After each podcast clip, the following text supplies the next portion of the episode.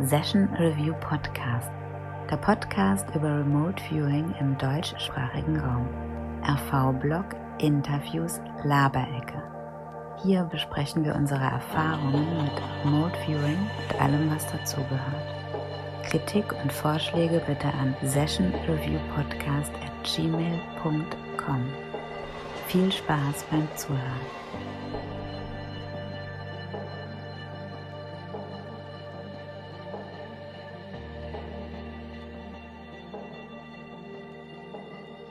Hallo, heute habe ich Rudolf Stark zu Gast. Chaosmagier, Psychonaut und Remote Viewer. Bekannt von Crop FM und Reicher und Stark. Er startete eine Karriere an der Börse, bis er sich der Anderswelt zuwand.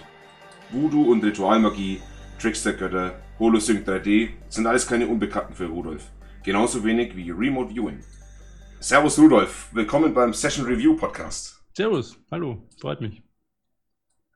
Äh, Gibt es noch was, was du zu deiner Bio hinzufügen möchtest? Ähm, nicht, nicht zwingend. Du hast das, glaube ich, das Wichtigste soweit zusammengefasst, soweit das für, die, für den Podcast hier relevant ist. Ich, ich habe mich viele Jahre noch mit, mit, mit klassischer, sondern holistischer Tiefenhypnose beschäftigt.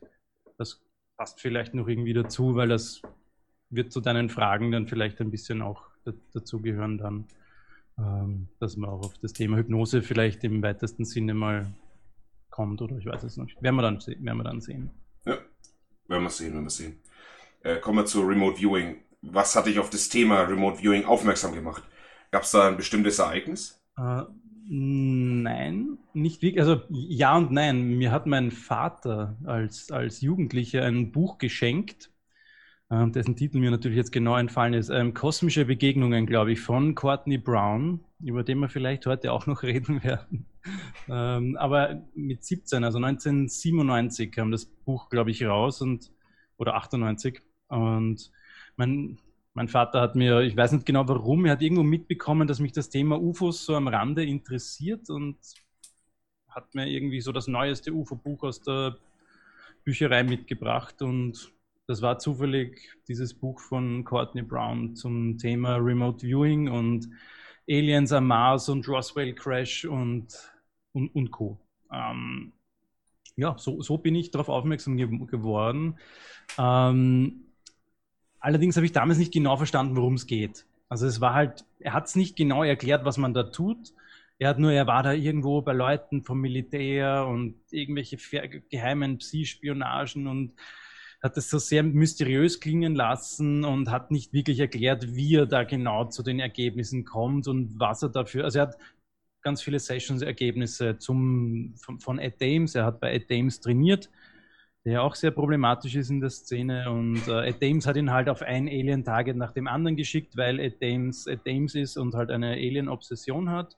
Und die ist dann scheinbar irgendwie auf Courtney übergesprungen und dann haben sie sich halt hochgeschaukelt mit Aliens am Mars und Roswell Crash und nur noch Aliens und seither ist Courtney von Aliens besessen.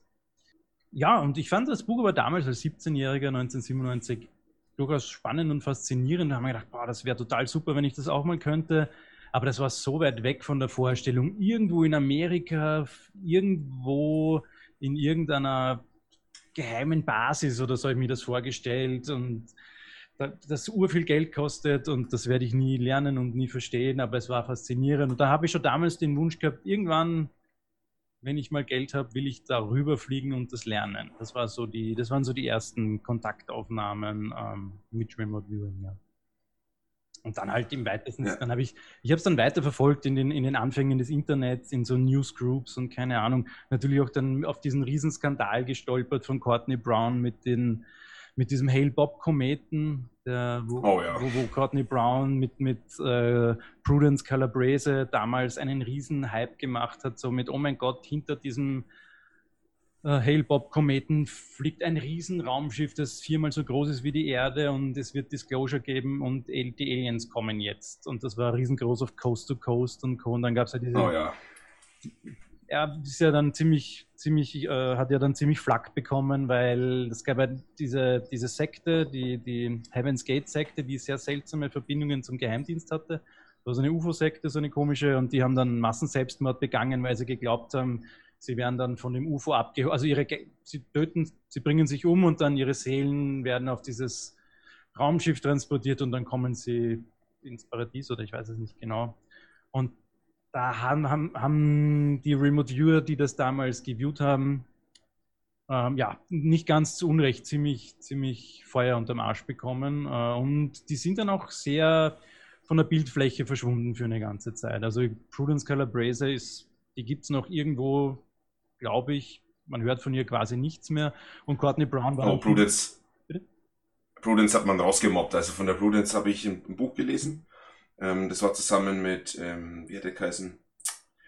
Ah, auch so ein bekannter Typ.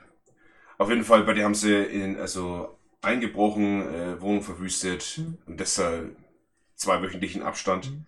War schon ziemlich abgefahren, was die hinter sich hat. Und dann hat sie eben gesagt, sie macht kein Remote Viewing mehr. Ich ja. glaube, sie ist noch ein bisschen ähm, privat. Es gibt ein, zwei Remote Viewer in Amerika, die, glaube ich, mit ihr noch arbeiten, wenn ich das so am Rande mitbekommen habe. Die hat auch früher für, für so Hedgefonds und so weiter immer wieder Remote Viewing Sessions gemacht. Ähm, aber er war nicht geil, was da damals passiert ist auf allen Seiten. Und Courtney Brown hat es geschafft, dann einige Jahre später wieder aufzutauchen. Ähm, ja, aber das war damals eben Remote Viewing und dann, es ist aber dann ein bisschen aus, meinem, aus meiner Wahrnehmung verschwunden, weil ich andere Dinge zu tun hatte. Ich habe dann irgendwie am Rande mitbekommen, dass, dass einige deutsche Remote Viewer irgendwie dann mal darüber geflogen sind und, und drüben gelernt haben. Da ist das Ganze schon realistischer näher gerückt, aber war immer noch sehr, sehr nebulös alles, was die da genau machen und was, da braucht man irgendwelche speziellen Fähigkeiten und keine Ahnung was. Also da war die Beschäftigung mit Remote Viewing eher eine sehr theoretische, abstrakte und mehr so die Szene ein bisschen verfolgen, was da so gibt. Aber ich habe nicht verstanden, was man da tut eigentlich. Also da gab es jetzt noch nicht wirklich so groß veröffentlichte Protokolle oder Abläufe und so. Das, und wenn, dann war das alles sehr nebulös immer noch und kaum, kaum öffentlich was man da, also zumindest für mich, für mich nicht zugänglich in Österreich. Ja. Weißt du noch, in welchem Jahr, dass du das erste Mal selber aktiv geworden bist mit äh, Versuchen von Remote Viewing? Ich meine, du hast ja auch vor der Ausbildung selber ein bisschen was probiert, habe ich mm, mitbekommen. Ja, Mitte der 2000er irgendwann. Ähm, ich bin dann, ich müsste lügen, 2006 oder 2007, sowas wahrscheinlich. Ähm, ich bin irgendwann über die äh, nicht ganz so legalen Wege des Internets, äh, über so einen DVD Kurs von Ed gestolpert. So lerne Remote Viewing, so ein, so ein DVD-Set. Ähm, naja, wie das Internet halt so ist, kann man manchmal über so Sachen stolpern. Und ich habe dann diesen, diesen, diesen Kurs gemacht, diesen Online-Kurs, also diesen, diesen Videokurs. Ähm, damit habe ich angefangen. Ähm, das war halt kein sehr professioneller Kurs, da ist halt eine Kamera mitgelaufen, während Ed halt 20 Leute ähm, so auf so einer Massenveranstaltung halt so ein Training macht. Und sehr seltsam, sehr militärisch, typisch Ed Dames. Also es ist eher so ein, das war ein bisschen so Fremdschämen, wie, wie sehr drauf steht, immer noch diesen militärischen Drill und diese militärische Korrektheit und, und dieses, dieses sehr, ja, es, es war ein bisschen mühsam zum Zuschauen, wie ihn alle quasi immer nur den Major nennen und so, oh Gott. Ja, es war mühsam. Aber das war immer schon bei Ed Dames, das ist jetzt nichts Neues. Aber ich habe mir gedacht, okay, das ist halt die, ein, das, die einzige Möglichkeit, wie ich da jetzt rankomme, weil irgendwie Bücher lesen, ich weiß gar nicht, ob es die Bücher von Jelinski damals schon gab, das weiß ich gar nicht, wahrscheinlich schon. Aber über Bücher lernen wollte ich es damals nicht. Und dann habe ich einen Online-Kurs gemacht und habe die ersten äh, richtig, richtig heftigen Volltreffer gehabt. Also die nach den ersten zwei, drei Probesessions, so die ersten Stufe 3, Stufe 4 Sessions, war ein Volltreffer nach dem anderen, ein Vulkanausbruch. Den, also ich kann nicht zeichnen, aber würde ich gut zeichnen können, hätte ich das Foto perfekt abgezeichnet. Ähm, so klar mhm. waren die Eindrücke und sogar der Wald drumherum und die, die Tiere, die panisch davonrennen und der Schweiß der Tiere. Und, ähm, und das, das nächste Target war dann ein, ähm, das war sehr lustig, das war mein erst, da habe ich zum ersten Mal gemerkt, dass das mit dem Remote Viewing nicht so einfach funktioniert, wie man, wie man sich das vorstellt. Also, dass man da sehr aufpassen muss. Ähm, ich habe beschrieben Menschenmassen und die ganz viele Menschen, die schauen nach oben, die beobachten etwas am, am Himmel. Und da war ein Objekt, da waren Menschen drinnen und dieses Objekt hat so kreisende Bewegungen gemacht und da war ein hohes Gerüst oder ein hohes Gebäude und Menschen, die Zuckerwatte essen und manche Menschen haben Angst, manche Menschen wird schlecht, manche Menschen freuen sich und es hat so irgendwann in meinem Hirn haben halt ein AOL nach dem anderen eingekickt. Und es war halt so ein, okay, das, das muss eine Flugshow sein. Also dieses Gebäude ist der Tower und ähm, das, das Objekt am Himmel, wo die Menschen drin sind, das so kreiselnde Bewegungen hat, das, das ist ganz offensichtlich ein Helikopter. Und das war dann halt mein Session-Ergebnis. Mhm. Und dann war so das, das Target enthüllt und es war eine Hochschaubahn, also ein Wagen, wo, wo vier Menschen drin waren. Ich habe sogar die vier Menschen beschrieben, in der richtigen Jacke, Farbe der Jacken also soweit es halt in Stufe 3 und 4 mit groben Skizzen möglich war. Äh, aber es war halt das, der, das, der Wagen von der Hochschaubahn. Äh, das war dieses Ding. Und diese kreiselnden Bewegungen waren halt die Loopings, die die Hochschaubahn macht. Und das hohe Gebäude, das ich für den Tower gehalten hatte, das war halt das Gerüst der Hochschaubahn. Und da habe ich zum ersten Mal gemerkt, okay, hui, da muss ich wirklich aufpassen mit diesen, mit diesen Interpretationen. Ich war dann, ich bin sehr schnell sehr übermütig geworden, so ein, oh, ich habe den Vulkan perfekt geviewt, jetzt weiß ich, wie es geht. Ich habe meinen Wahrnehmungskanal gefunden, jetzt ich muss nur noch auf diesen einen Wahrnehmungskanal hören und dann kann ich, bin ich, ich werde der weltbeste Remote Viewer und ich werde, so ungefähr war das ein bisschen so ein Machtrausch. Ähm, ja, das hat, glaube ich, das hat, glaube ich, jeder, der Remote Viewing anfängt, hat es am Anfang. Mhm. Du hast so die ersten Sessions, du steigst ganz neu ein, denkst dir, wow, krass, mhm. alle Farben genäht und ich habe die Formen richtig und vielleicht Lebewesen noch beschrieben. Mhm. Und dann fängst du an, hier in, dein, in deine Traumwelt abzugleiten und dann, oh, sind da tolle Sachen. Und du löst keine AOLs mehr auf, lässt immer höher, ähm, höherklassige Daten rein, bleibst nicht mehr bei den Low-Level-Daten. Mhm. Und das Problem ist, bei Adames hast du quasi kein AOL-Management. Also er weiß, so ein Jahr, also ich kann mich nicht mehr genau erinnern, weil das jetzt 13, 14, 15 Jahre her ist, aber Du hast damals, glaube ich, kein AOL-Management gehabt bei Adames. Das war so maximal ein, wenn sowas wie ein, er hat auch AOLs, glaube ich, nicht wirklich erklärt. Das ist so, wenn du glaubst, du kannst es erraten, dann schreib es einfach irgendwo hin. Das löst ja ein AOL nicht auf, nur weil du es rausschreibst. Dann musst du ein AOL korrekt auflösen und bla. Ähm, das, ja. das kam bei Adames nicht vor. Und Adames ist ja auch jemand, der quasi 80 Prozent der Zeit Frontloading betreibt. Also der, der trainiert seine Schüler nicht wirklich auf solche Sachen. Das ist war leider nicht so. Und, der, und da habe ich mir sofort ange, angefangen, diese Fehler einzugewöhnen. einzugewöhnen. Ich habe noch ein paar Sessions gemacht, die haben halbwegs gut funktioniert.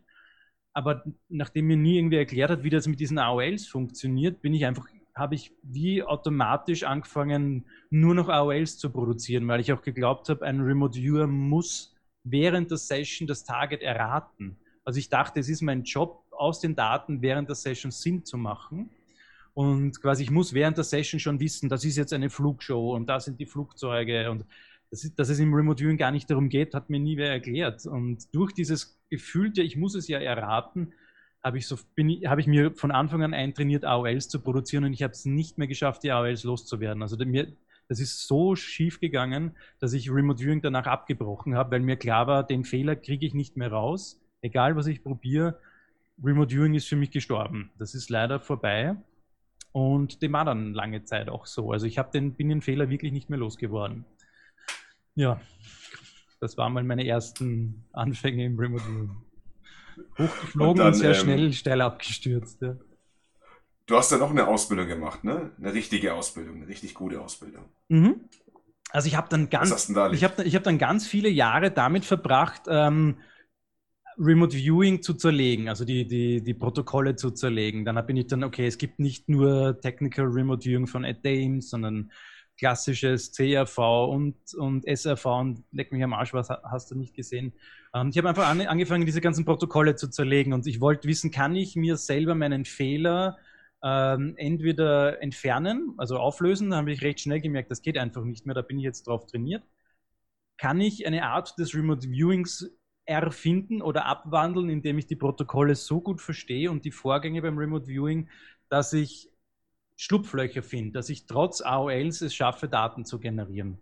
Und das, damit habe ich eigentlich die, meisten, die meiste Zeit dann verbracht, aus, aus, ein bisschen aus, aus dem äh, Holo, äh, Hemisync von Robert Monroe, von den außerkörperlichen Erfahrungen, aus klassischer Tiefenhypnose und Co. habe ich dann über die Jahre probiert, diese Techniken zu kombinieren und zu schauen, ob ich nicht meine Version des Remote Viewings, außerkörperliche Erfahrungen oder was auch immer herausfinden kann.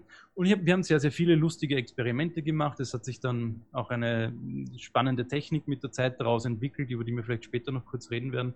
Aber Remote Viewing, klassisches Remote Viewing selber, musste ich dann wirklich sozusagen aus der, aus der Beobachterperspektive machen. Also ich habe dann halt gelernt, okay, wie kann ich Leute monitoren? Wie, wo sind die Probleme, die im Remote Viewing entstehen können?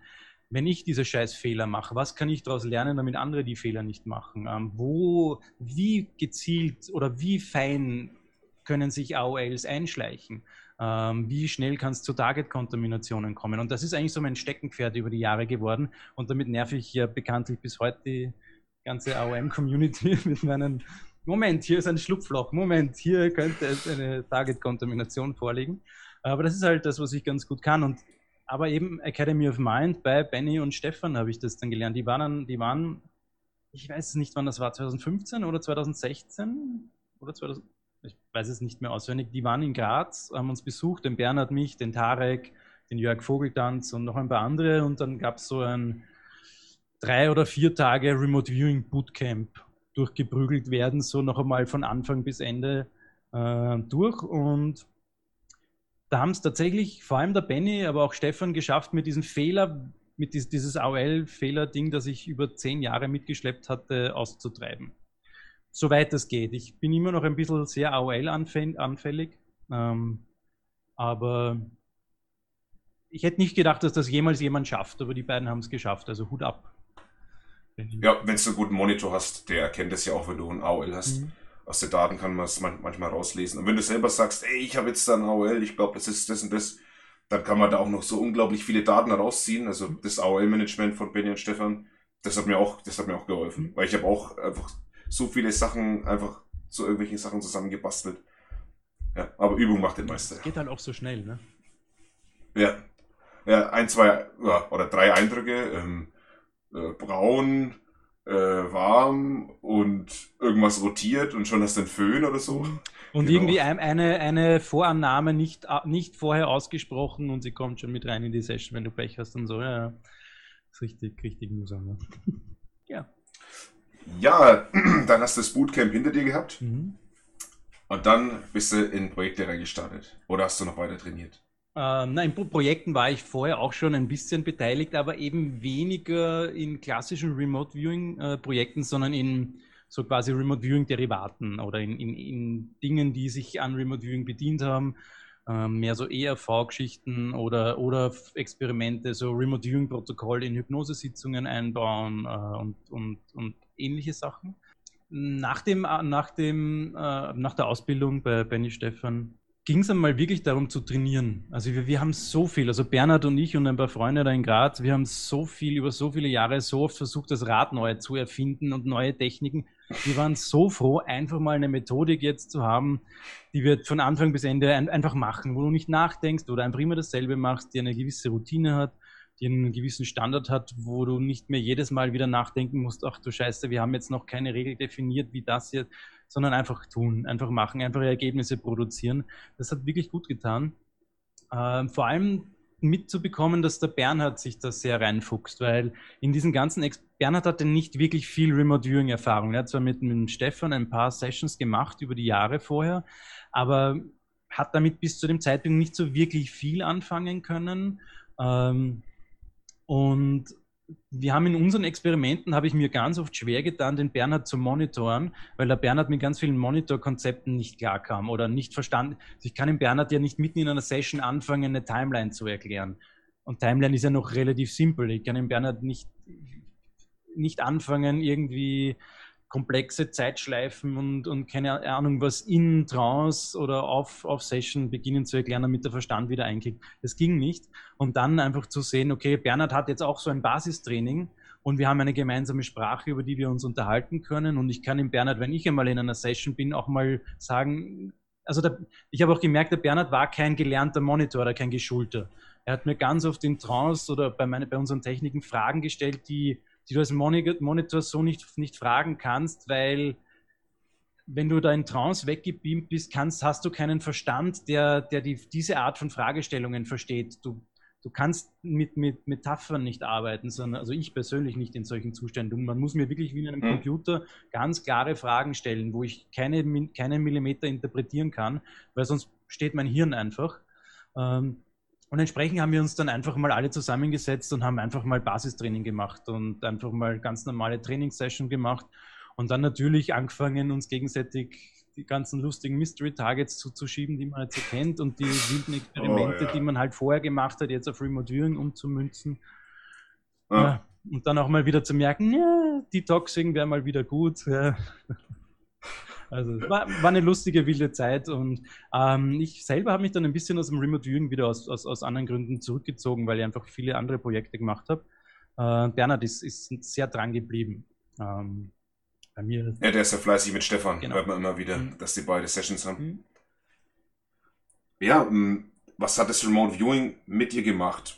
Ich weiß nicht, ab, ab welchem Punkt man da jetzt erfragen sollte, äh, weil du gesagt hast, 2006 hast du da schon angefangen mit. Hatte ich das hat dich das irgendwie verändert oder beeinflusst? Ja. Dass sich dein Charakter verändert hat, dass du ein anderes Verhalten an den Tag gelegt hast? Ja, tatsächlich. Also die, die, also ich war zu diesem Zeitpunkt, als ich, als ich, ähm, das war so ein, so, ein, so ein, ein paar Jahre, wo ganz viel los war bei mir, wo ich eben vor allem außerkörperliche Erfahrungen erlebt habe und gelernt habe, Tiefenhypnose, klassische Tiefenhypnose und Remote Viewing. Und das waren so drei Teile eines desselben Puzzles veränderte Bewusstseinszustände, irgendwo anders hingehen, Informationen sammeln, in Trance gehen und so weiter. Das hat alles irgendwie zusammengehängt in meiner Vorstellung. Ich habe es nur nicht wirklich zusammenfassen können. Und all die Dinge waren mir, ich war damals immer noch sehr materialistisch geprägt vom Weltbild, sehr naturwissenschaftlich, sehr straightforward. Magie, Psychologie, das war alles dummer Hokuspokus für frustrierte Hausfrauen ja, oder für Hippies. Nicht bös gemeint, aber so war das, das so habe ich mir das damals gedacht. Ja. Ich sehe das heute nicht mehr so. Ich würde das heute auch nicht mehr so formulieren, aber damals war ich, ja, das war halt damals so. Und ähm, entsprechend ist, ich habe mir zum Beispiel außerkörperliche Erfahrungen so erklärt mit dem Hemisync, mit diesen Tonfrequenzen, okay, da hat unsere Psychologie oder unsere Naturwissenschaft vielleicht noch nicht alles erforscht, dass man da, wenn man da Frequenzen ins Hirn bekommt, dass das irgendwie komische Effekte hat. Okay, das kann ich mir irgendwie erklären. So Robert Monroe, die ganzen Geschichten. Ne? Wäre wär schon cool, wenn das alles wahr wäre. Und ich habe ein, ein paar selber ein paar außerkörperliche Erfahrungen gehabt, um genug, um zu wissen, an dem ganzen Zeug ist irgendwas dran, aber ich weiß nicht, ob das vielleicht vor allem Halluzinationen sind oder luzide Träume oder einfach Traumwelten, keine Ahnung. Ähm, in mhm. Hypnose hatte ich dann auch einige seltsame Erlebnisse. Das habe ich mir dann einfach erklären können. Naja, Hypnose, das ist auch rein psychologisch, klar.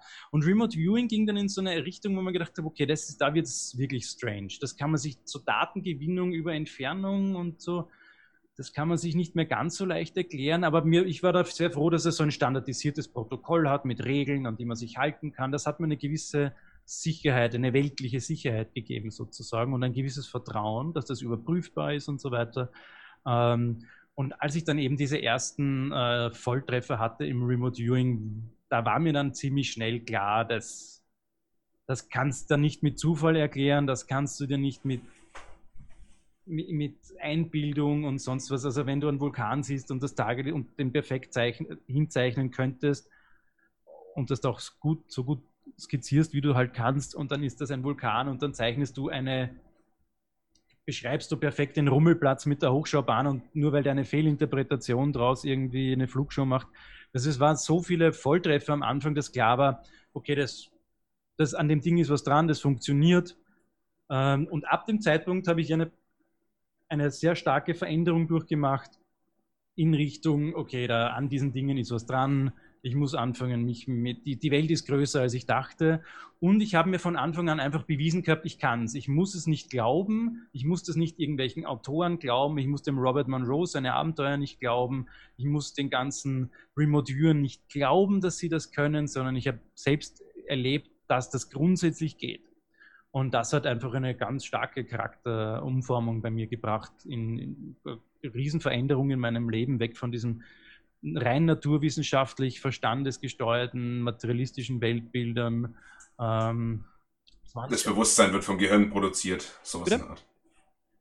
Ähm, die, die, Vorstellung, dass das Bewusstsein vom Gehirn produziert wird. Genau. So ein Nebenprodukt. Mhm. Und, und all die Dinge. Also ich war einfach damals, mich hat das nicht, ich, ich fand dieses Thema faszinierend, aber ich habe nicht wirklich daran geglaubt. Ähm, also ich habe es eher aus Unterhaltung gelesen oder auch, es wäre schön, wenn. Und als dann die ersten Ergebnisse so reinkamen, war mir klar, na, das war schon weltbilderschütternd irgendwo auch zu merken, das, was du gerne gelesen hast und was Spaß gemacht hat und lustig war als Unterhaltung, jetzt zu kapieren, na, das ist ernst und das bedeutet aber auch, das hat Konsequenzen. Das ist nicht so lustig, Larifari, nette Wochenendunterhaltung, sondern das muss dein ganzes Weltbild umstürzen. Aber gleichzeitig diese Sicherheit zu haben, ich habe es erlebt, ich weiß, dass es richtig, also dass es funktioniert und dass das gibt. Ja. Also, wie tief ging das bei dir? Hast du, hast du gemerkt, okay, jetzt, ähm, jetzt wo ich das erlebt habe für mich selber, jetzt ähm, merke ich, wie, wie, mein Selbstbewusstsein steigt, ähm, wie ich glücklicher durchs Leben gehen kann. Na, so eine Art? Glücklicher war ich nicht, nein.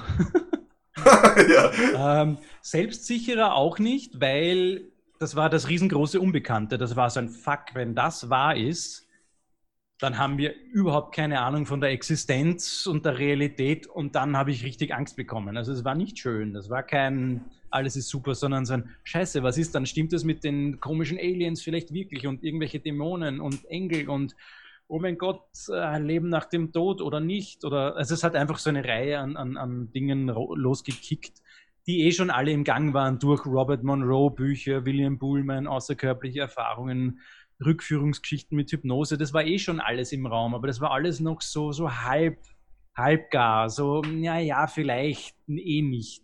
Und dann Remote Viewing dazu und dann war so, ach du Scheiße. Das war ein langer Weg, also der okay. hat viele Jahre gedauert, ja, ja. Das war nicht einfach nur, yay, alles cool, ich kann jetzt, keine Ahnung, die Lottozahlen vorhersagen. Das war natürlich auch eine meiner ersten Ideen, es ging nicht. Börsenkurse ging auch nicht. Ähm, also ich bin nicht reich geworden dadurch äh, nee, aber es hat mich sehr, sehr bereichert, ja. Okay, jetzt, jetzt hast du im ersten Moment äh, richtig Schiss bekommen, hast du gesagt. Hm? Hast du da dann schon angefangen, deinem Umfeld zu erzählen, was du da magst? Oder kam das erst später? Ich habe meinem Umfeld gar nichts gar nicht. davon erzählt. Über, ich komme aus, einem, komm aus einem extrem konservativen Umfeld, also wo meine Einstellung von Hokuspokus ist sowieso für, für völlig bekloppt, aber selbst Psychologie ist schon Schwachsinn. Also Psychologie ist keine Naturwissenschaft, ist Schwachsinn. Beschäftigung mit dem Gehirn und mit Gefühlen ist alles Schwachsinn. Ähm, aus so einem Umfeld komme ich, vereinfacht gesagt, sehr konservativ, sehr, also nicht kirchlich konservativ, aber, aber sehr materialistisch konservativ. Ähm, und das habe ich meinem Umfeld habe ich gar nichts davon erzählt. Meiner Freundin damals nicht, meinen Freunden nicht, meiner Familie nicht, gar nichts. Ich habe das jahrelang geheim gehalten es war mein Privathobby und ich habe dann übers Internet und, und Co. versucht, Leute zu finden, mit denen ich mich da mehr austauschen kann. Und auch das hat viele Jahre gedauert, dass sich da wirklich viele, äh, dass sich da wirklich schöne Netzwerke gebildet haben. Und ich bin durch ganz den ganzen deutschsprachigen Raum gereist, äh, für Ausbildungen, für Kurse oder gerade Hypnose und Co. Diese ganzen Sachen. Ähm, irgendwann dann auch zu Holosync 3D das war ein langer, langer Weg, ähm, der sehr bis 2010, 2011 weitestgehend alleine stattgefunden hat. Ja. Und ich habe dann einfach den Freundeskreis gewechselt. Das, da habe ich dann angefangen, über diese Sachen zu sprechen. Aber in meinem alten Freundeskreis weiß davon eigentlich niemand mehr. Oh, okay. Also Ich habe jetzt jetzt Frage gestellt, wie haben sie reagiert? Du hast einfach gesagt, okay, zack, nächster Freundeskreis, die ein bisschen offener dafür sind, wo ich mir vorstellen kann, mit denen kann ich drüber quatschen. Na, ich habe ja, einfach, hab einfach über, über die Jahre gemerkt, wie wichtig es ist, eine, eine Peer Group zu haben. Also Leute, die hm. aufeinander aufpassen, mit denen man reden kann, mit denen man sich austauschen kann, wo man, wo man nicht ganz wichtige, elementare Dinge ähm, verheimlichen muss. Und das war ein jahrelanger Prozess. Ich habe jetzt nicht einfach zu meinen Freunden gesagt, hey, leckt mich am Arsch, ich bin jetzt weg, ich werde jetzt Hippie oder so. Das war nicht so. Hm. Ähm, aber ich habe über die Jahre gemerkt, wie sehr mir das fehlt und wie, wie schwer mir das fällt, das zu, das zu unterdrücken. Und dann habe ich einfach angefangen zu merken, boah, da gibt es Freundeskreise, in denen muss ich das nicht unterdrücken, in denen fühle ich mich irgendwie dann doch wohler und authentischer. Und so hat sich das über die Jahre dann entwickelt. Ähm, aber ja, es war eine aktive Suche, die, die lange gedauert hat und die, die sich immer wieder umgewälzt hat und, und teilweise auch sehr hartes Aussieben äh, von, von Leuten, wo ich gemerkt habe, die tun mir nicht gut. Und durch diese ganze Entwicklung bin ich eigentlich erst zu dem geworden, der ich heute bin, also auch charakterlich und menschlich. Ähm, muss ich ehrlich sagen, ich war damals auch ein Arschloch, ein ziemlich egoistisches und, und ähm, da bin ich echt froh, dass ich, diese, die, dass ich diesen langen Weg gegangen bin, der sehr anstrengend war, aber er hat sich zumindest für mich persönlich so vom Wohlfühlfaktor äh, echt gelohnt, ja. Aber einfach was nicht. Jetzt mit einem neuen, erweiterten Freundeskreis, äh, sind das alles Remote Viewer? Oder was fragen die oder, oder, was erzählst du denen, was Remote Viewing ist? Ja. Wenn, also den offenen Leuten. Ich, ich erzähle Leuten gar nicht, was Remote Viewing ist. Leute sollen sich das, nein, Leute sollen sich das selber beibringen. Dafür machen wir YouTube-Videos, dafür gibt es Bücher, äh, dafür gibt es Homepages. Ähm, natürlich, wenn mich, wenn mich liebe Freunde fragen, dann setze ich mich schon hin mit ihnen, das ist schon klar. Aber so, wenn mich einfach so normalsterblich, also normale Menschen fragen, mit denen ich jetzt nicht so viel zu tun habe, sage ich, bitte google das und dann reden wir weiter, wenn du die Basics geklärt hast. Ähm, einfach weil ich mag, ich mag nicht zum 50. Mal Anfängerfragen beantworten. Wirklich nicht. Das ist überhaupt nicht überheblich oder bös gemeint. Ich freue mich über jeden, aber ich verweise sie dann an irgendwen, der das besser erklären kann und der mehr Nerven hat als ich. Ich bin nämlich bis heute kein sehr geduldiger Mensch. Das ist immer noch eines der. sehr gut, sehr gut. Ja, äh, Gibt es was, was dich an Remote Viewing irgendwie fasziniert? Gibt es da was? Ähm, ja, tatsächlich ähm, die, die Einfachheit, mit der es überprüfbar ist. Also da, du musst nicht Symboliken deuten, du musst nicht herumraten, sondern du warst on Target oder du warst nicht on Target. Da gibt es natürlich ein paar Abstufungen, wie gut du on Target warst, aber du kannst es, jeder, jeder Anfänger, dem kannst du, also, du kannst dir ganz, oh, Telekinese oder Psi-Experimente oder, oder, oder außerkörperliche Erfahrungen, da kannst du ja jedem einen Schatz erzählen.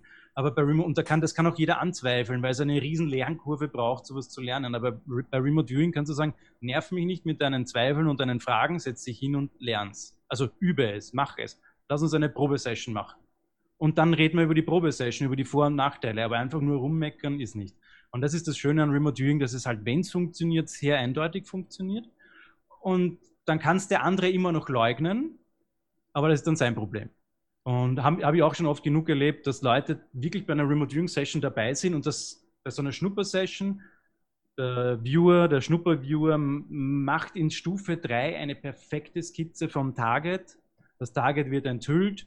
Der Viewer freut sich einen Ast ab, dass er das geschafft hat. Und der, der Zweifler, der mhm. daneben steht, kriegt einen Schreianfall und wird wütend, dass das alles Betrug ist und alles ein Blödsinn und das darf alles nicht sein. Und das ist ja überhaupt nicht dasselbe wie auf dem Foto und rennt stundenlang schreiend im Kreis und beschimpft alle. Habe ich alles schon erlebt, ähm, beziehungsweise Bernhard vor allem auch, weil Bernhard mehr Schnupper-Sessions macht als ich äh, mit, mit äh, Neulingen.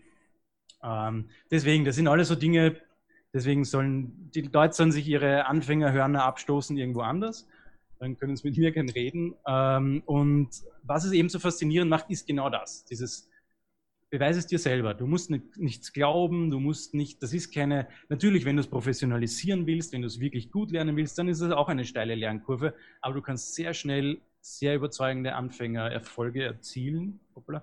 Und äh, das macht es mit am faszinierendsten.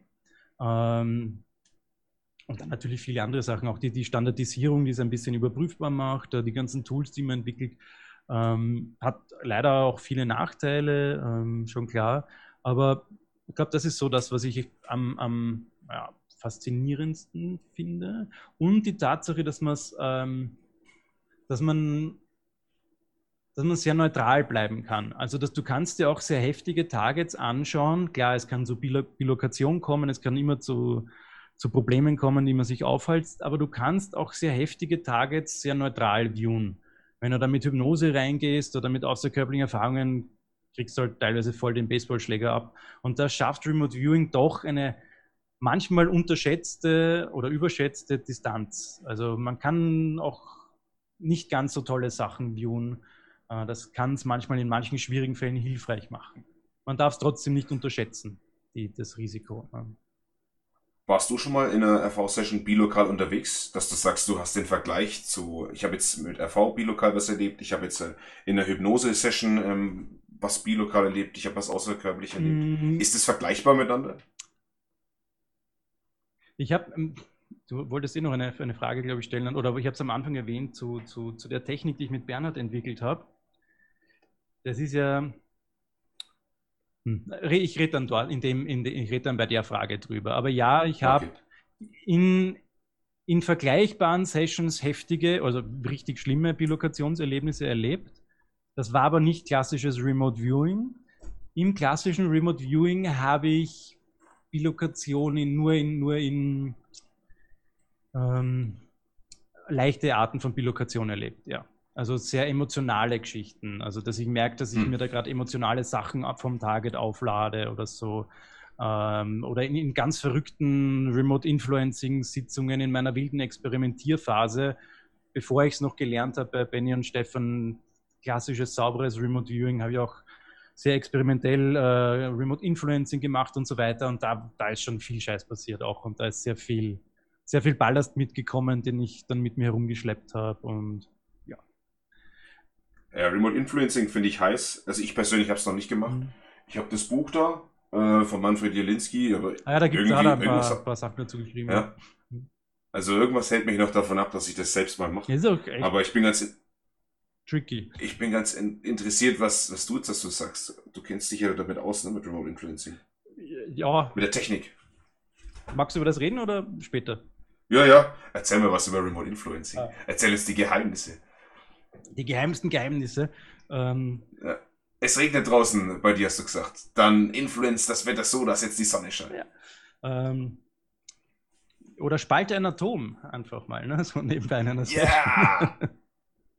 What could possibly go wrong? Ähm, nein, Remote Influencing hat mich, hat mich natürlich am Anfang auch ganz, ganz äh, stark äh, interessiert.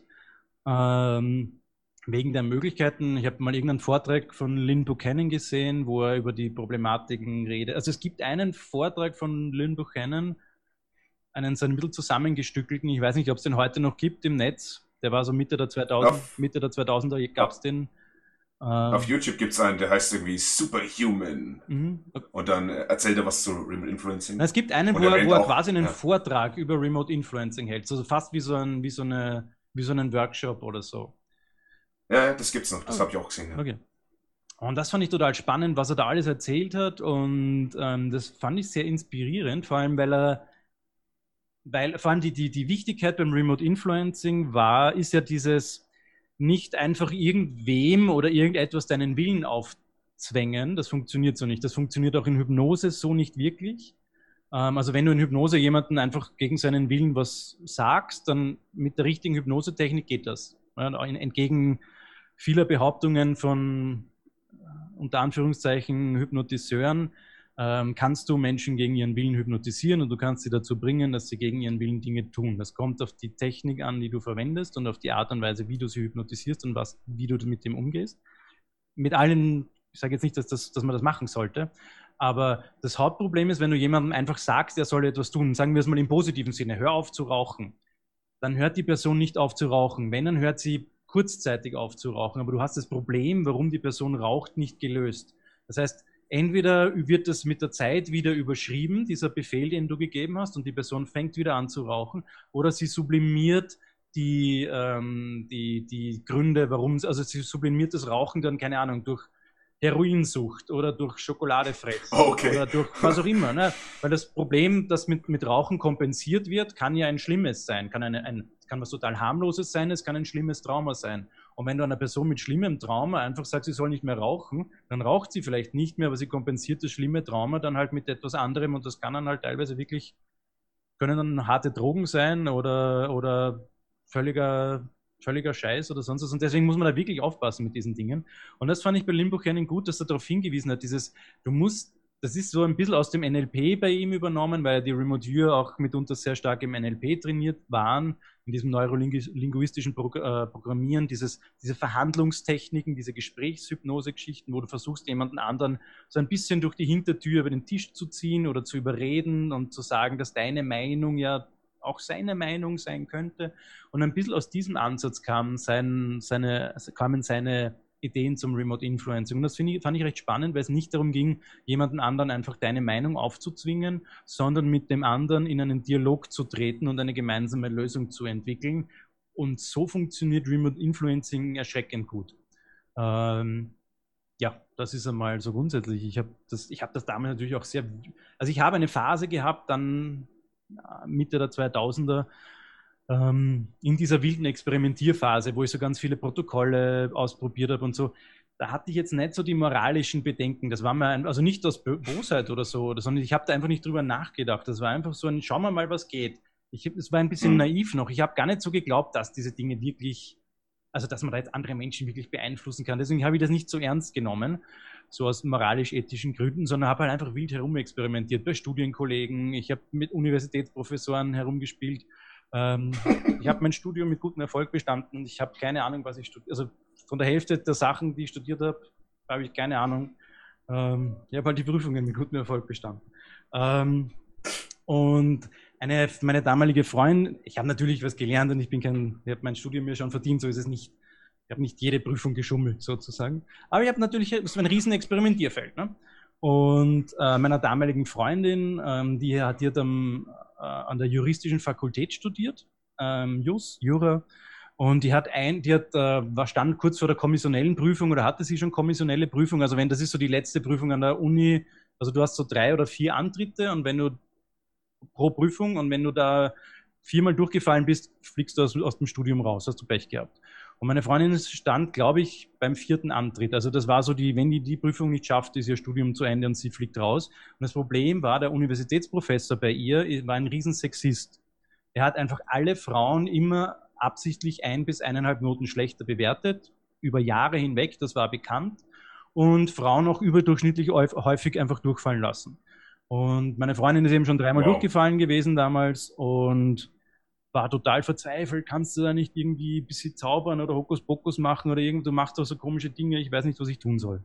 Dann habe ich mich halt hingesetzt und habe halt so mein, meine Form des Remote Influencings, das war nicht, das war zwar auch ein bisschen mit Blatt Papier und Kugelschreiber, war aber jetzt aber nicht klassisches Remote Viewing Protokoll, wo du ja eigentlich erst zur Stufe 6 gehst, den ganz, die ganz normale Session machst in Stufe 6 und erst in Stufe 6 dann gibt es bestimmte Tools, wo du dann quasi in Stufe 7 sozusagen dann äh, mit Remote Influencing arbeitest. Ich habe das halt so ein bisschen behelfsmäßig mit meinen Techniken gemacht äh, und war dann sehr, sehr, das war, hat so ein bisschen was, diese Experimente haben immer ein bisschen was gehabt, so von diesem Film mit Leonardo DiCaprio, von dem Inception. Ähm, so ähnlich. Also das war so wie so Sicherheitsmauern ähm, hacken. Wie so, oh, da stehen jetzt die Wächter, da muss ich mich durchschlüpfen und dann war ich irgendwie so von Schicht zu Schicht zu Schicht irgendwann in dem Kern des Problems und dann war das einfach ein, er war ein Sexist aus, ich weiß nicht mehr genau, warum, es ist schon so lange her, ich, hat ihn seine Mama nicht lieb gehabt oder hat ihm sein Vater mhm. irgendwie nicht geohrfeigt und er hat deswegen einen Hass auf, ich weiß es nicht mehr. Es war irgendwie so ein klassisches Ding, warum ein, ein alter Mann auf der Uni halt, oder wollte, hätte er gern eine hübsche Freundin gehabt und hat eigentlich Aufmerksamkeit von den Studentinnen wollen und sie das, ich weiß es nicht, wirklich nicht. Es war irgendwie so ein ganz normales menschliches Problem, das aber schlimme Folgen für viele Menschen hatte. Und dann habe ich mit dem in dieser Trance, in diesem Zustand halt angefangen, dieses Problem zu lösen. Und es ging sehr schnell. Also das, das war so zwei, dreimal so ein Schalter umlegen und so. Äh, es war so ein, okay, passt. Danke, dass mir das endlich wer gesagt hat. So nach dem Motto, ich bin wieder zurückgekommen, war so ein bisschen puh, sehr, sehr schummrig im Kopf und am nächsten Tag hatte meine Freundin die Prüfung und es haben alle Frauen bestanden. Der Mensch war so wow. froh und so glücklich wie noch nie in seinem Leben, hat meine Freundin gesagt. Der war, alle Frauen haben mit Supernoten bestanden, der war, hat gelacht, der war fröhlich, alles war schön. Und ich dachte so, ja, hey, hey. passt. hat funktioniert. Aber hey, das, das erinnert mich jetzt ein bisschen, so wie du es erzählst, an, äh, an das Mindwalking, was, was man jetzt auch bei Crop FM ein bisschen gehört mhm. hat da meinte er auch, ach, wie heißt jetzt der? Äh, ja, genau. Ulrich Kramer. Kramer. Ja. Ähm, und er hat auch gesagt, er macht das, ähm, dann, dann müsste es quasi auch Remote Influencing sein. Er sagt, er macht das telepathisch, mhm. eben über sein Gerät, das den Hautwiderstand misst. Genau. Und da gibt er auch Sessions. Das müsste dann quasi auch Remote Influencing also sein. Also ich habe ich hab jetzt ein Buch mir von ihm gekauft, weil ich die ich habe ein bisschen, ich habe ein bisschen ein Problem mit dieser, mit, mit manchen seiner Schlussfolgerungen, da stimme ich überhaupt nicht überein. Aber an der Technik ist durchaus was dran. Äh, und ich finde, und so wie er es beschreibt in seinem Buch, das ich gerade lese, ist so ein, ja, manche der Dinge sind de facto Remote Influencing. Und zwar auch so diese Art von gemeinsam eine Lösung erarbeiten, telepathisch, wenn man jetzt so will. Ja. Ähm, also ja, klingt, klingt sehr danach. Meine, meines war so ein, wahrscheinlich eine, ein bisschen eine Mischung aus beiden. So eine Mischung aus halb telepathisch, halb klassisches Remote Viewing plus komische magische Experimente. Jetzt, wo wir schon so bei verschiedenen Techniken sind, die sich ineinander mischen, kannst du vielleicht ein bisschen was von eurer gemeinsamen Methode erzählen, von Bernhard und dir, wo ihr, glaube ich, auch deine Ex-Freundin in ihren Hund geschickt habt? Nein, nein, das war. War das mit der Technik? Nein, das war der andere, aber ja. Ähm, die, ich habe ein, wir haben in der Crop FM-Sendung eine neue Zukunft sehen. Haben Bernhard und da ging es ja um diese ganze utopische, dystopische Timeline, Sessions auf die Zukunft, bla bla bla. Und viele dieser Sessions kommen aus der Technik, die der Bernhard und ich und ein paar andere Freunde entwickelt haben. Ähm, und da, da beschreibe ich so viel ich darüber beschreiben kann, weil man, man muss dabei sein, damit man versteht, worum es geht. Das ist verbal ein bisschen schwierig zu beschreiben, was da passiert. Aber es ist eine, mhm. es ist eine, eine sehr bunte Mischung, die aus diesen wilden Experimenten damals entstanden sind. Ähm, es ist eine Mischung aus, aus ERV, also aus Extended Remote Viewing, ähm, äh, aus Hypnose, aus systemischer Aufstellung, so sowas wie Familienaufstellung, sowas in der Art. Du kannst ja Familien, sagt die Familienaufstellung was? So das sagt mir was, ich habe es schon mal grob gehört, dass man quasi wildfremde Leute auf bestimmte Positionen stellt und die verkörpern dann die Mutter, den Vater, den Freund. Genau, das ist so eine, sowas in der Art, so eine therapeutische Technik, wo man Familienprobleme lösen kann, dass man sagt, du Markus, du verkörperst jetzt, obwohl du meine Mutter gar nicht kennst, bitte kannst du meine Mutter verkörpern und du stehst dann an dieser Position, mhm. ich führe dich dann in eine Position, ich übergebe dir das sozusagen und du stehst dann an dieser Position und beginnst einfach zu beschreiben, wie es dir geht. Und je mehr du das verkörperst, je mehr du dich quasi in diese Rolle hineinfallen lässt, desto spannender ähm, werden die Daten, die du generierst. Du beginnst dich zu verhalten wie die Mutter. Du beginnst teilweise die Gestik und Mimik, Mimik anzunehmen der Person, die du da verkörperst, ohne dass du die Person kennst. Äh, und so funktioniert das, das kann man mit Menschen machen im therapeutischen Kontext, so familienaufstellungsmäßig.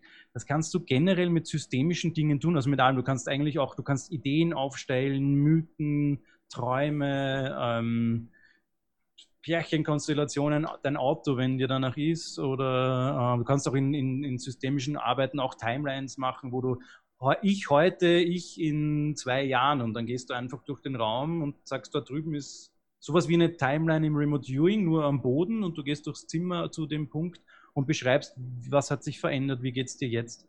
Und davon ist die Technik sehr stark inspiriert, auch von eben Hypnose, ähm, Extended Remote Viewing. Es hat auch vom Remote Viewing das Monitoring. Also wir versuchen, das hat sich erst mit der Zeit herauskristallisiert, als Bernhard dann auch Remote Viewing Protokoll gelernt hat, dass wir diese gemeinsame mhm. Sprache hatten.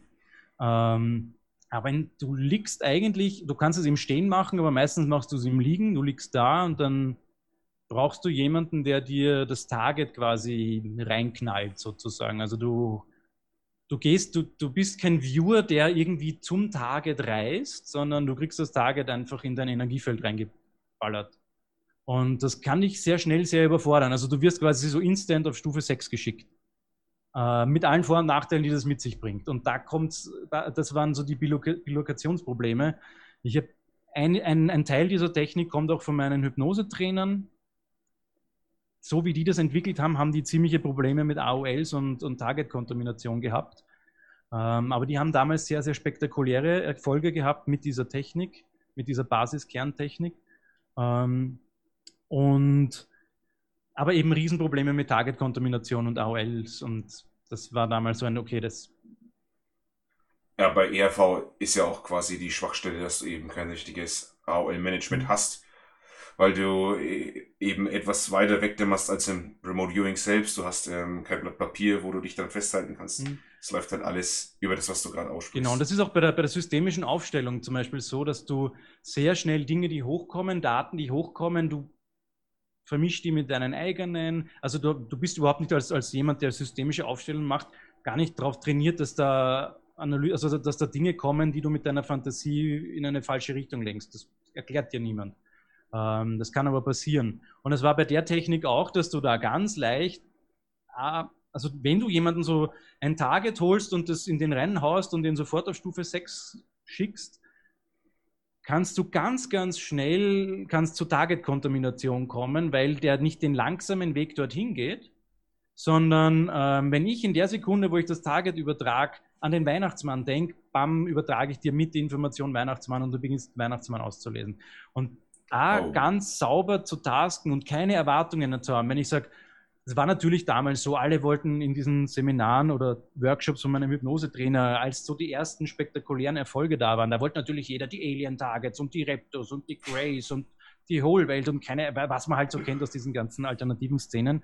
Ähm, das Problem war, alle haben halt ihre, ihre eigenen Erwartungen und ihre eigenen ähm, Vorstellungen von Reptos, von Grace, von den UFOs, alle hineinprojiziert in das Target, haben dir das Target übertragen. Dann hast du halt genau ihre Wunschvorstellungen ausgelesen und für die mhm. war das die mhm. Bestätigung, weil sie wissen ja, dass die Technik grundsätzlich funktioniert. Und nachdem du alle ihre, ihre, ähm, ihre ähm, ihre Vorannahmen bestätigt hattest, weil, die sie, weil sie die in das Target hineingeladen haben, sind, haben sie geglaubt, dass du ihnen jetzt die Wahrheit erzählst und ab dem Zeitpunkt waren sie noch viel mehr überzeugt, dass alles, was sie angenommen haben über Repto, Grey Aliens, dass das stimmt. In einer Feedback-Schleife angefangen haben zu bestätigen und auszulesen. Und das war dann so ein, Alter, mit dem Scheiß will ich nichts zu tun haben, das funktioniert so nicht. Das, wenn die Leute da nicht ausgebildet werden, dann sitzen die drei Monate später in irgendeinem Bunker mit einem Maschinengewehr als Reichsbürger und schießen auf, auf Menschen, weil jeder ein Hybrid-Alien ist, der die Welt erobern will. Das war wirklich schlimm. Das war so, nope, nope, nope, das geht schief. Ähm, wir, wir, sind schon bei Hybride, also wir sind schon eine Stufe weiter. Ah, ja. da, hast du, da hast du was verpasst. Jetzt ja, ich verpasse so vieles. Aber jedenfalls. Ja, also das klingt sau spannend. Mhm. Ähm, und jetzt vom Bewusstseinszustand, die konnten noch sprechen. Also die waren in so einer Hypnose, dass sie noch normal sprechen das konnten. Ist oder haben Hypnose. Die auch du liegst einfach auf, einer, auf, ja. auf, der, auf, einem Sofa, entspannst dich ein bisschen, machst die Augen zu hm. im Idealfall. Also so ein, du versuchst so deine inneren Wahrnehmung, also du versuchst einfach mal möglichst neutral zu werden und einfach mal so zu schauen, wie geht es mir gerade, ähnlich wie im Remote Viewing am Anfang so zu sagen, nur nicht schriftlich. Du schaust einmal, dass du in so ein neutrales Setting kommst, damit du weißt, ah, so fühle ich mich gerade, so geht es mir gerade, so ein neutrales Setting finden oder so ein, so ein Level finden, so eine Messlatte, wie es mir gerade geht, anhand derer ich dann die Veränderungen messen kann natürlich. Na, wenn, wenn, wenn ich jetzt schon traurig bin, bevor ich das Target bekommen habe, bringe ich das, wenn ich nicht darauf achte, wenn ich nicht merke, dass ich traurig bin, weil das so ein bisschen unter der Oberfläche schwelt und dann kriege ich das Target, dann schaue ich in meine Innenwelten, dann kommt als erster meine eigene Trauer mal hoch. Und wenn ich die dann mit dem Target vermische, das geht natürlich nicht. Also muss man schauen, dass du so ein neutrales Level findest. Und dann liegst du einfach da, richtest deine Aufmerksamkeit nach innen und dann macht der, der dir das Target gibt, macht etwas Bestimmtes und dann haut er dir das Target einfach rein und sagt dann und monitort dich dann durch. So ein, nur was hat sich was verändert, beschreibe mal. Ne? Und dann beginnst du einfach meistens ein es hat so Anklänge manchmal von den ersten Stufen im Remote Viewing, dass du mal du musst dich orientieren. Manchmal brauchst du so ein, zwei Minuten, bis du die Datenmenge verarbeitet hast und du musst einmal ins Sprechen reinkommen. Du musst einmal so ein bisschen in diesen Fluss hineinkommen und dann beginnst du einfach zu beschreiben, was du wahrnimmst. Das können Bilder sein, das können körperliche Eindrücke sein, das können Informationen sein.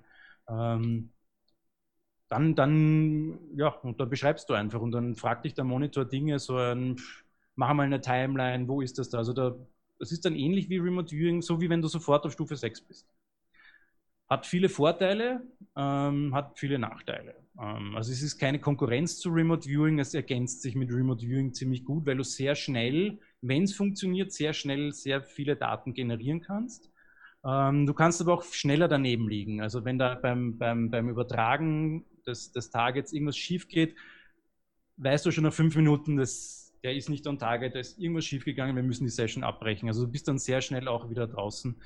Ähm, das ist halt ein Vorteil von dieser Technik. Ähm, die kann, und wie gesagt, ich habe das damals mit einem äh, Bekannten, der auch bei diesem Workshop von meinem Hypnosetrainer dabei war, ähm, mit dem habe ich ähm, in Wien damals noch 2011 oder 12 äh, geübt.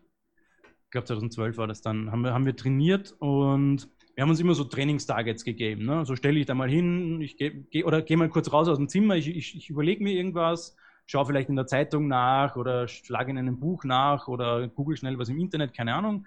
Und dann kommst du wieder zurück, wenn ich dich rufe, stellst dich hin, kriegst das Target blind und dann beschreibst du einfach. Und dann haben wir halt mit dem keine Ahnung, in irgendeiner Tageszeitung, die am Tisch lag, da war halt dann irgendwie das neue Elefantenbaby aus dem Tiergarten Schönbrunn in Wien und so Sachen. Ne? Und dann hat er halt beschrieben, er liegt irgendwie, hat sich halt wirklich körperlich auf den Boden gelegt, war so sehr klein, hat so gemeint, er schaut da irgendwo rauf, er hat ganz große Ohren und, und ganz viele Menschen, die irgendwie auf ihn herunterschauen und er ist so grau und komisch, er ist kein Mensch, irgendwas ist komisch und so große Ohren und er fühlt sich ganz unsicher. Und so Sachen waren dann einfach. Also du hast sehr stark, sehr schnell unmittelbare Eindrücke mitunter. Ähm, Und da haben wir halt so herumexperimentiert. Und eines Tages komme ich halt hin und ja, no, ich gehe mal wieder ins Nachbarzimmer, ich überlege mir was, ich komme wieder zurück, ja, ich habe ein tolles Target für dich. Hm, und dann stelle ich mich hin, mache die Augen zu und er gibt mir das Target und mich schmeißt, also mich hat mein Rückgrat, mir hat es wirklich so 90 Grad nach hinten umgeklappt, so nach hinten durchgebogen, mich hat es auf den so anderthalb Meter am Boden geschmissen. Ich habe keine Luft mehr bekommen, mir ist schwarz geworden vor Augen, mir hat die Luft zusammengeschnürt und es war wirklich so, ich erstick gerade. Und ich habe nur noch irgendwie so rausgebracht, hol mich da raus, hol mich, oh, nimm das weg. Und er war kreidebleich und hat, das wieder, hat mich da wieder zurückgeholt und hat das Feld, also diese, dieses Target runtergenommen und ähm, und das ist übrigens ein, ein, ein Vorteil. Dass, äh, unsere Technik hat den Vorteil, dass du das Frontloading nicht immer ein Problem ist unter sehr viel Vorbehalt. Also die Technik, wir machen das meistens so, dass wir jemanden in eine Session reinschicken, blind, äh, dann lassen wir den Daten generieren und am Ende fragen wir, magst du, dass das Target äh, enthüllt wird, während der Session noch? Dann manche sagen, nein, ich will raus, das passt nicht mehr, das ist unangenehm oder ich habe alle Fragen beantwortet. Und manchmal wird, oder sehr oft wird das Target dann am Ende enthüllt. Und das ist so, weil du so direkt in Stufe 6 reingeknallt wirst, fehlt dir manchmal die Struktur vom klassischen Remote Viewing. Also so diese Stufe 1, Stufe 2, Stufe 3, Skizzen, Skizzen, das gehört dahin, das gehört dorthin, unter, unter, unterteil das alles ganz genau. Das, das ist so unglaublich mühsam und unglaublich langwierig und du kannst dich auf dem Weg dorthin hundertmal verirren am, am, Weg zum Target, aber wenn du ans Target kommst, hast du die Struktur in Stufe 6, weißt du, wo was dazu gehört, das weißt du einfach. Bei unserer Technik ist es nicht so. Bei unserer Technik kriegst du einfach eine Menge Daten und ganz viele Daten kannst du einfach nicht zuordnen. Das ist einfach so ein wirrer Datensalat, den du, du kannst einige Aspekte davon auslesen und manche hängen einfach in der Luft rum. Und wenn du dann am Ende der Session sagst, okay, Target enthüllen, ja, nein, ja, bitte, da ist noch irgendwas. Und wenn du dann Frontloading machst, sozusagen, wenn du dann sagst, was das Target ist, dann hat die Person plötzlich in dem Target einen Bezugspunkt und kann die Daten, ah, deswegen, das bedeutet die Farbe rot hier und der Kreis da und das gehört dahin. Und da kommen manchmal am Ende noch ganz viele Daten zustande. Ähm, das erinnert mich jetzt, äh, wenn ich da kurz einhaken kann, das erinnert mich jetzt an äh, Stufe 3, hm? vor allem meine, an meine Stufe 3 da passiert es mir oft, dass Eindrücke miteinander verschmelzen, die gar nicht zusammengehören. Ähm, letztes Tage zum Beispiel eine Orange, ähm, die war zum Beispiel braun und orange. Das war ein Mischmasch. Zum Schluss kam raus, da standen, also da haben Nelken drin gesteckt, so wie man es an Weihnachten eben macht. Und ich konnte jetzt aber die Nelken selber nicht wahrnehmen. Ich konnte dieses, diesen, diesen Ball vielleicht wahrnehmen, dieses Runde und dass es orange-braun ist. Ich habe da aber einen Eindruck draus gemacht. Mhm. Ich konnte nicht sagen, da ist eine einzelne Nelke drin, sondern ich habe das als ein Ding wahrgenommen. Mhm. So ist halt die Stufe 3, wenn man es normal kennt. Es hört sich halt stark danach an. Mhm. Ne? Eindrücke, die miteinander verschmelzen. Genau. genau. Und die einfach die, also im Remote Viewing schaffst du ja Bezugspunkte. Du schaffst ja die Skizze, die, die, das Objekt an der Stelle, das Objekt an der Stelle und du kannst die Daten mit der Zeit in Relation zu diesen Dingen setzen. Und das fehlt bei unserer Technik ein bisschen. Ähm, und deswegen ist das Target enthüllen am Ende, schafft den Bezugspunkt deinen Verstand und dann kannst du die dazu in Bezug setzen und dann kannst du da manchmal, das ist immer ein bisschen problematisch natürlich, aber du kannst da manchmal noch ganz spannende Daten rausziehen. Aber zurück zu meiner Bilokation. Ich habe das Target runtergenommen bekommen. Ich war nur so nach einer Minute Erholungspause so ein, was zum Fuck war das? Und er war immer noch kreidebleich. Er wusste ja nicht, dass sowas Heftiges passieren kann. Und dann hat er mir das Target gezeigt und dann hat er die Zeitung genommen, so auf, keine Ahnung, Seite 8 oder sowas, so ein kleiner Ausschnitt. Studentin in Tirol vermisst. Seit, also wir haben, wir haben die Session am Montag gemacht und das war die Tageszeitung von Montag so eine Gratiszeitung und die Studentin war seit Samstag abgängig. Und deswegen war sie am Montag in der Früh in der Zeitung, also so, ein, so eine kleine Meldung. Haben Sie diese Frau gesehen oder so? Hm. Und in dem Moment, wo ich das Foto gesehen habe, war einfach nur noch, okay, sie ist entweder stirbt sie gerade oder sie ist tot. Sie ist entweder unter Wasser ertränkt oder sie ist entweder erwürgt worden oder unter Wasser erstickt, ertrunken und es war ein, ziemlich sicher ein Gewaltverbrechen und die Person, die das gemacht hat, war jemand, der sie kennt, den sie kennt. Also es war jetzt kein Fremder irgendwo, der, der ihr aufgelauert war, sondern es war eine sehr vertraute Person. Die Daten habe ich nach der Session erst, also die Daten waren noch da, weil die so heftig war, dieser Download, ähm, dass ich schon aus dem Target draußen war und durch dieses Bezugsetzen, Target-Enthüllung, haben die Daten, die, ich, die mich vorher völlig überrannt hatten und wo ich einfach mit den körperlichen Bilokationseindrücken völlig überfordert war und ich sterbe jetzt, da war das nicht wichtig. Aber im Nachhinein durch das Target enthüllen war dann, kamen dann diese Daten hoch. Und er war natürlich sehr schockiert und ich war sehr schockiert und das war auch so ein, oder so einen Scheiß will ich nicht mehr haben, sondern da müssen wir uns irgendwelche Sicherheitsregeln ausdenken. Man lernt aus Fehlern. Klares, ja, klares No-Go dann für dich, ne? Keine Toten mehr. Oder keine, keine potenziellen Gewaltverbrechen oder, oder Unfälle ja. oder sowas, genau.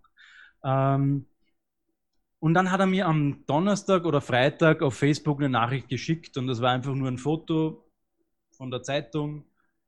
Leiche der Studentin gefunden in einem Fluss und der Täter war ihr Ex-Freund. Den Täter hat man, glaube ich, dann zwei Tage später gefunden. Das war dann, das muss man dann auch mal verkraften. Und das war, ähm, und deswegen, ich bin auch, also wenn, ähm, das ist ja nicht lustig, das ist ja nicht leicht, das ist ja nicht so ein, ah, mein Gott, da ist halt ein Mensch krepiert oder so, so ist es ja nicht. Sondern du bist, du erlebst es ja de facto auch nicht, wenn du es nicht mit dem Verstand in dem Moment erlebst, du kriegst das ja volle Kanne emotional, psychisch, körperlich ab. Und ich bin ja wirklich, wirklich allergisch, wenn Leute Remote Viewern sagen, sie viewt doch mal irgendwelche Gewaltverbrechen, viewt doch mal 4-11, viewt doch mal die Aliens, viewt doch mal, ob irgendwelche Promis irgendwelche kleinen Kinder fressen sind. View den Scheiß selber, ja. Das ist, so eine, ist wirklich eine Frechheit, das von Menschen zu erwarten, dass sie mit ihrer Zeit, ihrer Energie und ihrer Gesundheit in solche Fuck-Targets reingehen. Es ist zum, zum Kotzen. Ich hasse das wirklich. Das muss man auch mal aussprechen. Das ist furchtbar ja, da, da kommen wir wieder zu Courtney Brown. Der hat ja seine Viewerinnen, hat er zu Jack the Ripper mhm. geschickt und die haben dann vor der Kamera geheult mhm. und haben gesagt, äh, sie wissen nicht, was das soll und sie finden es schrecklich und wieder die Frauen massakriert werden. Mhm. Ja, ähm, Courtney sie werden nie mehr solche Sachen viewen und sie möchten es auch nicht mehr haben, auch als No-Go. Mhm. Courtney Brown ignoriert nur sehr gern No-Go-Listen. Ähm, Courtney ah. Brown und Ethik, er hat Leute in den Large Hadron Collider geschickt und acht Stunden im Kreis rennen lassen. Er hat sich mir ein bisschen mit, mit seinen alten Viewern, so Dick Elgeier und Co. ein bisschen verscherzt. Der hat den ja dauernd Alien-Targets gegeben, bis dann Dick Elgeier und Co. gesagt haben, lass uns in Ruhe mit deinen scheiß Alien-Targets. Wir wollen nicht die ganze Zeit Alien-Targets viewen und wir wollen nicht, dass Remote Viewing als seriöse Technik die ganze Zeit irgendwelche Aliens viewt. Lass uns in Ruhe mit dem Scheiß. Und was hat Courtney Brown gemacht? Er hat ihnen gesagt, okay, wir machen das nicht mehr. Und was macht er als nächster? Er hat ihnen wieder Alien-Targets gegeben. Und er, hat, und er war dann in einem Podcast und hat darüber gelacht. Er hat gelacht darüber, wie clever er war, seine Viewer auszutricksen, indem er ihnen sagt, ihr kriegt keine Alien-Targets mehr, weil dadurch haben die keine Vorannahmen mehr und dann gebe ich ihnen erst wieder Alien-Targets. Haha, ich war viel klüger als sie und so kann ich garantieren, dass die, dass die Daten alle korrekt sind.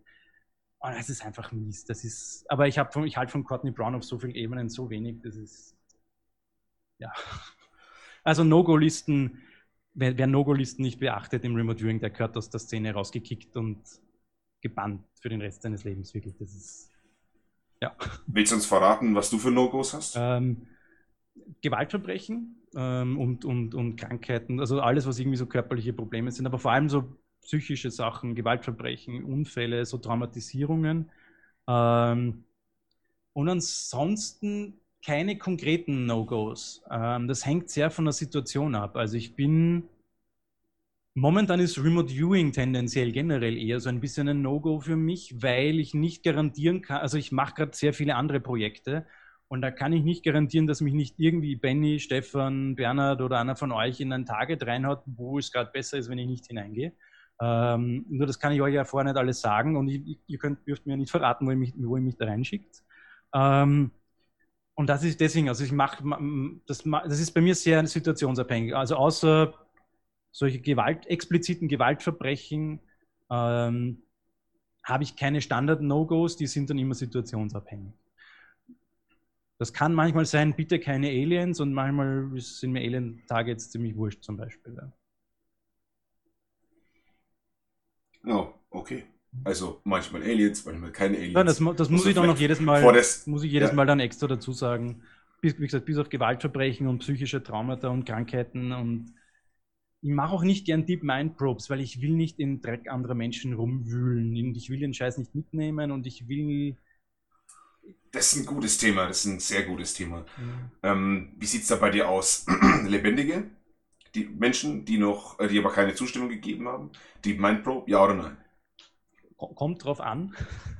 Ohne Zustimmung. Ohne ja, Zustimmung. Sag ich ja. Kommt, Joe Rogan. Kommt, drauf an. Ich, ich bin Chaosmagier. Ich mache auch viele Dinge, die ethisch nicht ganz so, für, die für manche nicht, nicht ganz so nett sind. Also ich habe da jetzt nicht so die, die Hemmung.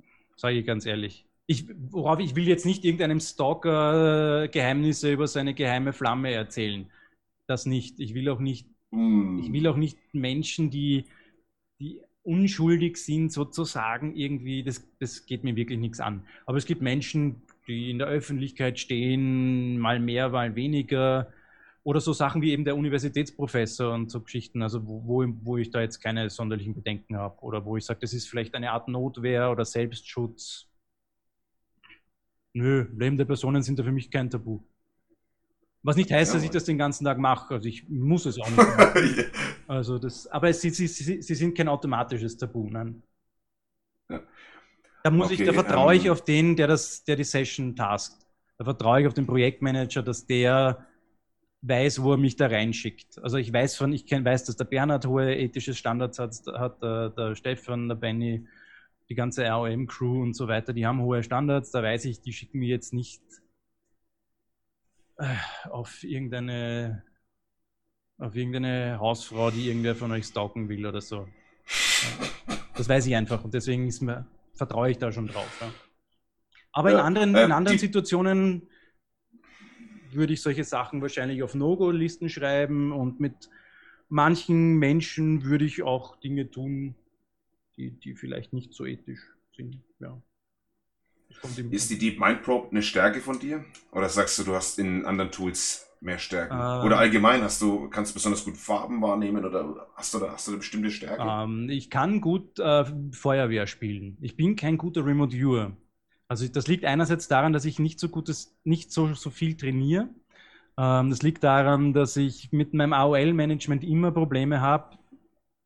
Ähm, ich kann gut kinästhetische Eindrücke. Also wenn ich zum Beispiel die Pyramiden view, dann sitze ich da und mal wie in ihrer Spitze zacken. Die ganze Zeit, mein Arm zuckt wie blöd und macht, also mein Körper reagiert ganz stark.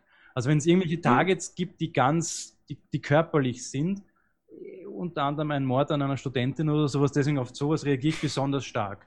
Auf Farben mhm. und so, ich, ich habe auch Fantasie, ich kann nicht visualisieren, ich kann keine inneren Bilder sehen oder so im herkömmlichen Sinne. Da springt bei mir, also wenn ich, wenn ich äh, über Erinnerungen nachdenke oder so, da springt bei mir nicht wie bei den meisten Menschen das visuelle Zentrum an, sondern das Sprachzentrum. Ich denke in Worten und in abstrakten Konzepten. Ich träume auch nicht wirklich in Bildern und so. Deswegen Farben, visuelle Eindrücke, dafür habe ich kaum, kaum einen Sinn. Ähm, ich kriege manchmal Informationen rein, die sowas wie Bilder sind oder die so klar sind, als, also die von der Informationsdichte so da sind, dass ich dir an den Informationen ein Bild verbal erzählen kann. Ich kann ja dann erzählen, da links oben ist ein Fenster und rechts unten steht jemand, aber ich sehe das nicht, sondern ich kriege einfach eine Datenmenge Menge reingehaut, ähm, die ich dann einfach runterratter und, und dann das Bild sozusagen verbal zusammensetze. Ähm, aber wo, worin ich ganz gut bin, ist so Notfallkram, also wirklich so eben wie so in, spontan irgendwie in einen Universitätsprofessor irgendwie rein und das Problem lösen oder Feuerwehr für irgendwen spielen. Deswegen mag ich es auch nicht gerne, weil es ist anstrengend und mühsam. Ähm, und ähm, also ich bin dann auch jemand, der sagt, bitte, wenn du einen guten Standard-Remote-Viewer brauchst, geh zum Bernhard oder zum Benny oder zum Stefan, die können das viel besser, viel zuverlässiger als ich. Wenn du irgendwie einen magischen Bodyguard brauchst oder, oder Notfallsituation, dann kann ich das schon machen, aber ich will es eigentlich nicht machen. Da muss man mir eigentlich, also wenn man kein sehr guter Freund ist, muss man mir einen sehr großen Sack Geld hinstellen. Dann, dann mache ich sowas vielleicht. Ähm, aber eben, ich, das, das, worin ich gut bin, sind Extremsituationen und ich habe aber eigentlich keinen Bock auf Extremsituationen. Also ich kann mich gut an Dingen vorbeischummeln. Ich kann gut Targetschutz umgehen. Ich kann gut Dinge viewen, wo andere einfach dadurch, dass ich zum Beispiel keine visuellen Eindrücke habe, erschrickt auch mein Unterbewusstsein nicht vor Dingen, die schrecklich ausschauen, sondern ich gehe da einfach vorbei, mir interessiert das nicht. Also wenn da irgendwo ein Monster steht oder ein Tentakel-Alien, das dich jetzt, oh, ich sehe es nicht, deswegen gehe ich einfach vorbei und das interessiert mich auch nicht. Ähm, dahin bin ich dann gut, ja, dass, ich, dass ich mich da so durchschummel und solche Sachen. Ähm, aber das macht man ja eigentlich nie. Ne? Und wenn man es macht, ist es gefährlich und deswegen will ich es nicht machen. Das ist so ein Teufelskreis ähm, hm, hm, hm, deine Art Fantasie, kann man sagen, die erleichtert den Kontakt zum Target oder, oder schwächt die den Kontakt zum Target ab? Mhm. Oder sagst du, das hat überhaupt keinen Einfluss darauf? Nein, es hat einen riesen Einfluss drauf. Ähm, mir, fehlen, mir fehlen einfach bestimmte, bestimmte Sinne, die mir helfen, Bezugssysteme für Daten zu schaffen. Also eben so ein körperliche Eindrücke kriege ich total gut hin. Farben und, und visuelle Eindrücke, dafür habe ich keinen wirklichen Sinn. Also ich kann, das ist so wie ein blinder Fleck. Mir fehlen dann einfach bestimmte Arten von Daten. Ich kann die hintenrum rekonstruieren. Ich kann dann sagen, das schaut so ähnlich aus wie ein Apfel, aber eigentlich ist die Farbe rot. Also ich muss dann ganz viel über AOLs arbeiten und das macht die Sache nur komplizierter, weil ich nur mit, mit Gleichnissen arbeiten kann. Und dann, es ist so ähnlich wie ein Apfel, es ist so ähnlich wie eine Birne, es ist so ähnlich wie ein Tennisball. Ähm, kann man ja auch entpacken, grundsätzlich, wenn du sagst, ja. sieht aus wie ein Apfel, sieht aus wie ein Apfel, dann kann man ja sagen, okay, ähm, beschreib doch mal, was gehört zu einem Apfel zum Beispiel. Sagst du, mhm. ein Apfel ist rund, ein Apfel schmeckt süß, ein Apfel schmeckt sauer, ich kann ein Apfel kann grün sein, rot sein. Na, da ist das Problem bei mir, dass bei mir äh, durch meine Art des Denkens äh, mein Verstand einkickt und einfach Assoziationen zu Apfel runterrattert und nicht Daten. Ja, ja, ja, ja. ja. Na, aber ich, ich erzähle dann einfach alle Assoziationen, die mir zu Äpfeln einfallen und nicht ja, ja, ja, das passt doch. Beim AOL-Management kannst du es ja so machen. Du kriegst die ganzen Daten, ne, wie ich es eben gesagt habe, ähm, rund, süß, sauer, äh, rot, grün, äh, brauner Apfel, ähm, sonst was. Und dann, ähm, ich weiß nicht, hast du mit Benny diese äh, AOL-Übung gemacht, wo du quasi immer mehr AOLs rausschreibst und dann wieder die Begriffe alle nachfühlst, wie fühlt sich der an, fühlt sich der richtig an, fühlt sich der falsch an und dann dich so weiter durcharbeitest. Mhm. Weil das kannst du ja dann ähm, mit diesem AOL-Management auch machen. Das dann der Eindruck rund, und dann kannst du dich fragen, ist rund da, fühlt sich gut an, fühlt sich schlecht an, und dann kannst du ja, ja, ja. durchstreichen oder einen Haken hinter machen. Und so kannst du aus deinem, aus deinem, an, fühlt sich an wie ein Apfel, kannst dir dann auch die Farbe Gelb und Orange rausholen. Klar, rein, sagst, rein theoretisch schon. Der normale Standard-Viewer wird einfach rot hinschreiben. Ne?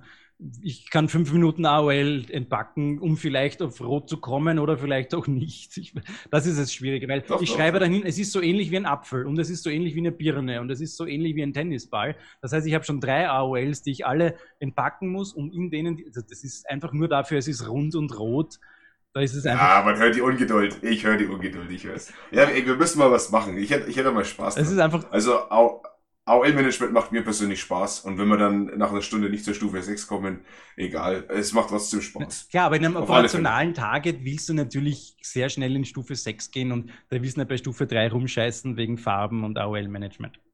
Ist einfach so, ne? Ja, also ich muss ehrlich sagen, also mir macht so AOL-Management macht mir auch Spaß. Und wenn es ja. dann äh, wenn es dann bloß darum geht, ähm, lustige AOL-Begriffe auch zu hören, zum Beispiel, dass du sagst, ähm, keine Ahnung, es geht um Türknauf und du sagst, ja, fühlt sich an wie ein Apfel, finde ich zum Beispiel ganz lustig. Also, und dann untersucht man den, den Türknauf und dann sagst du, ja, rund, rund ist vorhanden, dann orange, äh, glänzt im Licht und so, ne? Also ich, das, mir macht das Spaß. Na, für, für, für Training, das, äh, ja, ja. Fürs Training und so weiter super, für operationale Targets ist es, willst du halt die Zeit für den Kunden nicht verschwenden, sondern da ist es einfach besser, wenn du rot rund abhaken kannst und ein Benny drei Minuten später auf Stufe 6 ist. Ne? Ja, okay. Wir reden jetzt äh, von Benny. Mit Benny kann sich nicht, kann sich, äh, kann man sich nicht so gut vergleichen.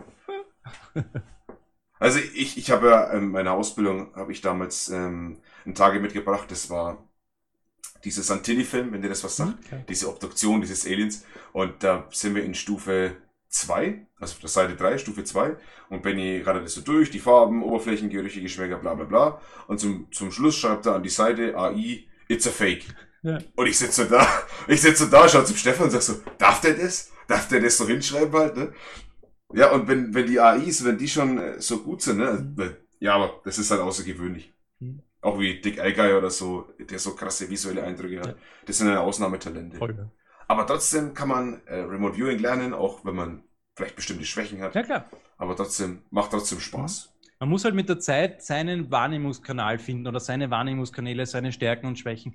Wenn, wenn du einen Bernhard auf Technik, technische Targets schickst, schickst oder auf mathematische Dinge, also das ist völlig sinnlos, aber er kann zum Beispiel total super soziale Sachen viewen und so Sachen. Und dann findest du einfach, okay, diese Arten von Targets sind für die sind halt manche Viewer besser geeignet als andere. Und so hat halt jeder seine Stärken und seine, seine Schwächen, sage ich mal unter, unter Anführungszeichen. Ähm, oder seine Targets, für die er besonders gut geeignet ist. Und, ähm, Und das Coole ist ja dann an solchen Teams, dass man einfach sich gegenseitig ergänzen kann und ähm, sich gegenseitig unterstützen kann. Und ich weiß genau, wenn das jetzt irgendein Target ist, mit dem der Bernhard nichts anfangen kann, weil es geht jetzt um ein technisches Gerät, dann werde ich den Bernhard zwar vielleicht auch drauf schicken, aber vielleicht einen anderen Aspekt des Targets anschauen lassen. Dann werde ich ihn keinen Bauplan zeichnen lassen, sondern vielleicht den, den Erfinder beschreiben lassen oder beschreibt den Zweck davon oder solche Dinge und jetzt nicht keinen Bauplan machen. Und so, und so funktioniert dadurch dann ganz gut natürlich. Ne? Na, jetzt, jetzt, wo wir schon Bernhard haben, ihr zwei, ihr arbeitet ja, arbeitet ja sehr viel mit Magie. Mhm. Und auch interdisziplinär mit interdisziplinären Techniken. Ähm, würdest du sagen, Magie lässt sich gut mit RV verbinden? Ähm, Gibt es da Stellen, die sich überschneiden, wo man sagt, ich kann meine Session verbessern, indem ich davor äh, Loki anrufe? Oder? Loki wahrscheinlich nicht, ne? ähm, na, na. Nein, aber ich weiß, ich weiß was du meinst. Ähm, naja, du, das ist die Frage, wie man Magie definiert. Das ist ja, das will ich jetzt gar nicht anfangen, die, diese Diskussion, aber ähm, du kannst umgekehrt Remote Viewing als eine magische Technik bezeichnen, eine, eine, eine Technik zur, zur Informationsgewinnung. Du kannst Tarotkarten legen oder, keine Ahnung, einen astrologischen Chart äh, lesen oder du kannst eine Remote Viewing Session machen und du kannst mit Remote Viewing halt ganz schnell ganz bestimmte Informationen sehr gezielt abfragen die du mit anderen Sachen vielleicht nicht so gut abfragen kannst. Ähm, dafür kannst du mit Remote Viewing vielleicht Dinge nicht so gut tun wie mit anderen. Ähm, es gibt Leute, die haben ein Riesentalent für Tarotkarten, ich gehöre da nicht dazu, aber ähm, die, für die ist es einfacher, drei Karten hinzulegen, die schauen die Karten 20 Sekunden an und können dir die Lebensgeschichte erzählen oder können dir genauer sagen, dein neues Handy ist ein Samsung S10 Plus Samsung Galaxy S10 Plus anhand von drei Karten und er kann ja genau erklären, wo an den Karten du ablesen kannst, dass es ein Samsung Galaxy S10 Plus wird. Und wenn, du, wenn er dir das erklärt, ist das das Offensichtlichste der Welt, aber du hättest das im Leben nicht gesehen. Und bevor der jetzt irgendwie jetzt eine Stunde oder eineinhalb eine Stufe 6 Session macht, was dein nächstes Handy sein wird, legt er drei Karten hin und hat die Frage, hat die Frage beantwortet. Ähm, also das, da ist Remote Viewing einfach ein Tool von vielen, das ganz viele Stärken hat ähm, das verhältnismäßig einfach zugänglich ist, weil es kann jeder lernen de facto. Und ähm, Magie, man kann es in der Magie nutzen, du kannst mit Remote Viewing deine Magie verbessern, du kannst halt mit Remote Viewing schauen, hat das Ritual, das ich da gemacht habe, um, um für den neuen Job, hat das funktioniert, hat das nicht funktioniert, wie kann ich mein Ritual verbessern, wo gab es Probleme und so. Also du kannst einfach zur Problemanalyse für deine Techniken verwenden oder für, deine, für deinen magischen Weg, für dein Leben auch.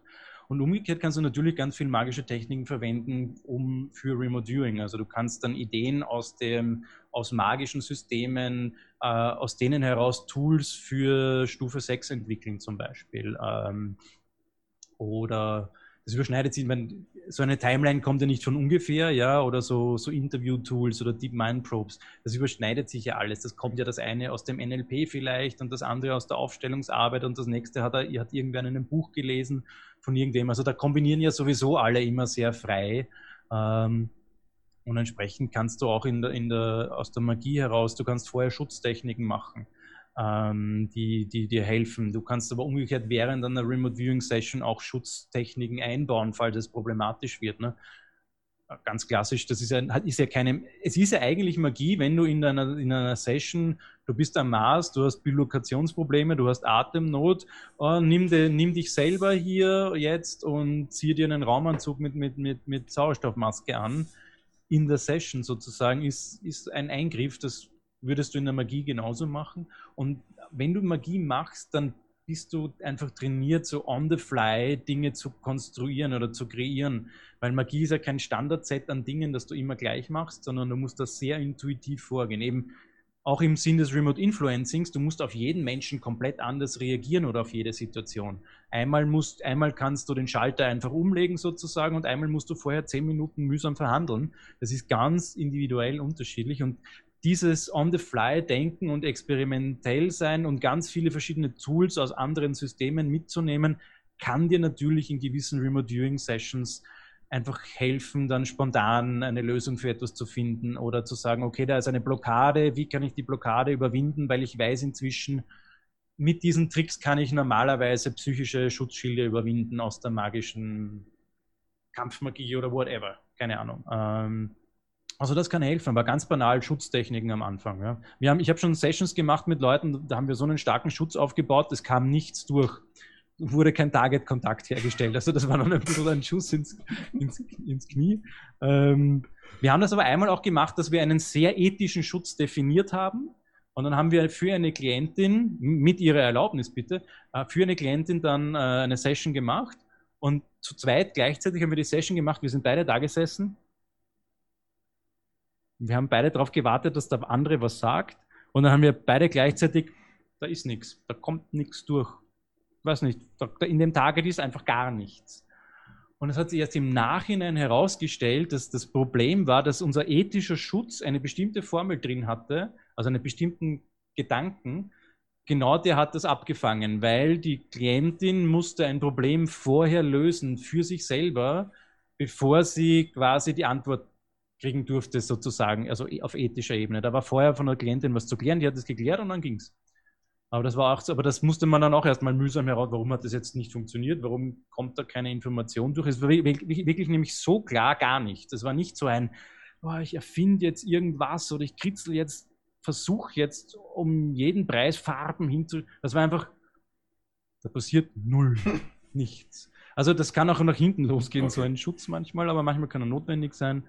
Ähm, Meditation vorher kann helfen oder so Sachen wie, wie so Hemisync oder Holosync äh, Sachen, dass du vorher deine, deine Gehirnwellen synchronisierst oder in bestimmte Trance-Zustände bringst. Ähm, solche Dinge. Also quasi als Tipp für die, für die Viewer da draußen, einfach mal vorher meditieren vor einer Session. Genau, einfach, einfach mal zehn Minuten vorher, vorher zur Ruhe kommen. Ähm, ganz, ich habe einmal für einen sehr lieben Freund von uns, ein sehr berühmter Coach, habe ich eine Session gemacht. Ähm, er hat eine Frage gehabt und hat mich dann gebeten, du, er hat da so ein Problem, äh, er kannte die, er, er kennt auch meinen Hypnosetrainer und hat das auch bei dem so ein bisschen gelernt, diese, diese Rohform dieser, dieser Technik. Ähm, und hat gesagt, ihr macht das ja auch und bla, magst du mal probieren? Und ich gesagt, okay, ja, schaue ich mir an. Und er, wir waren bei Bernhard zu dritt und er ist auf den Balkon von Bernhard gegangen, hat sich die Target-Formulierung überlegt.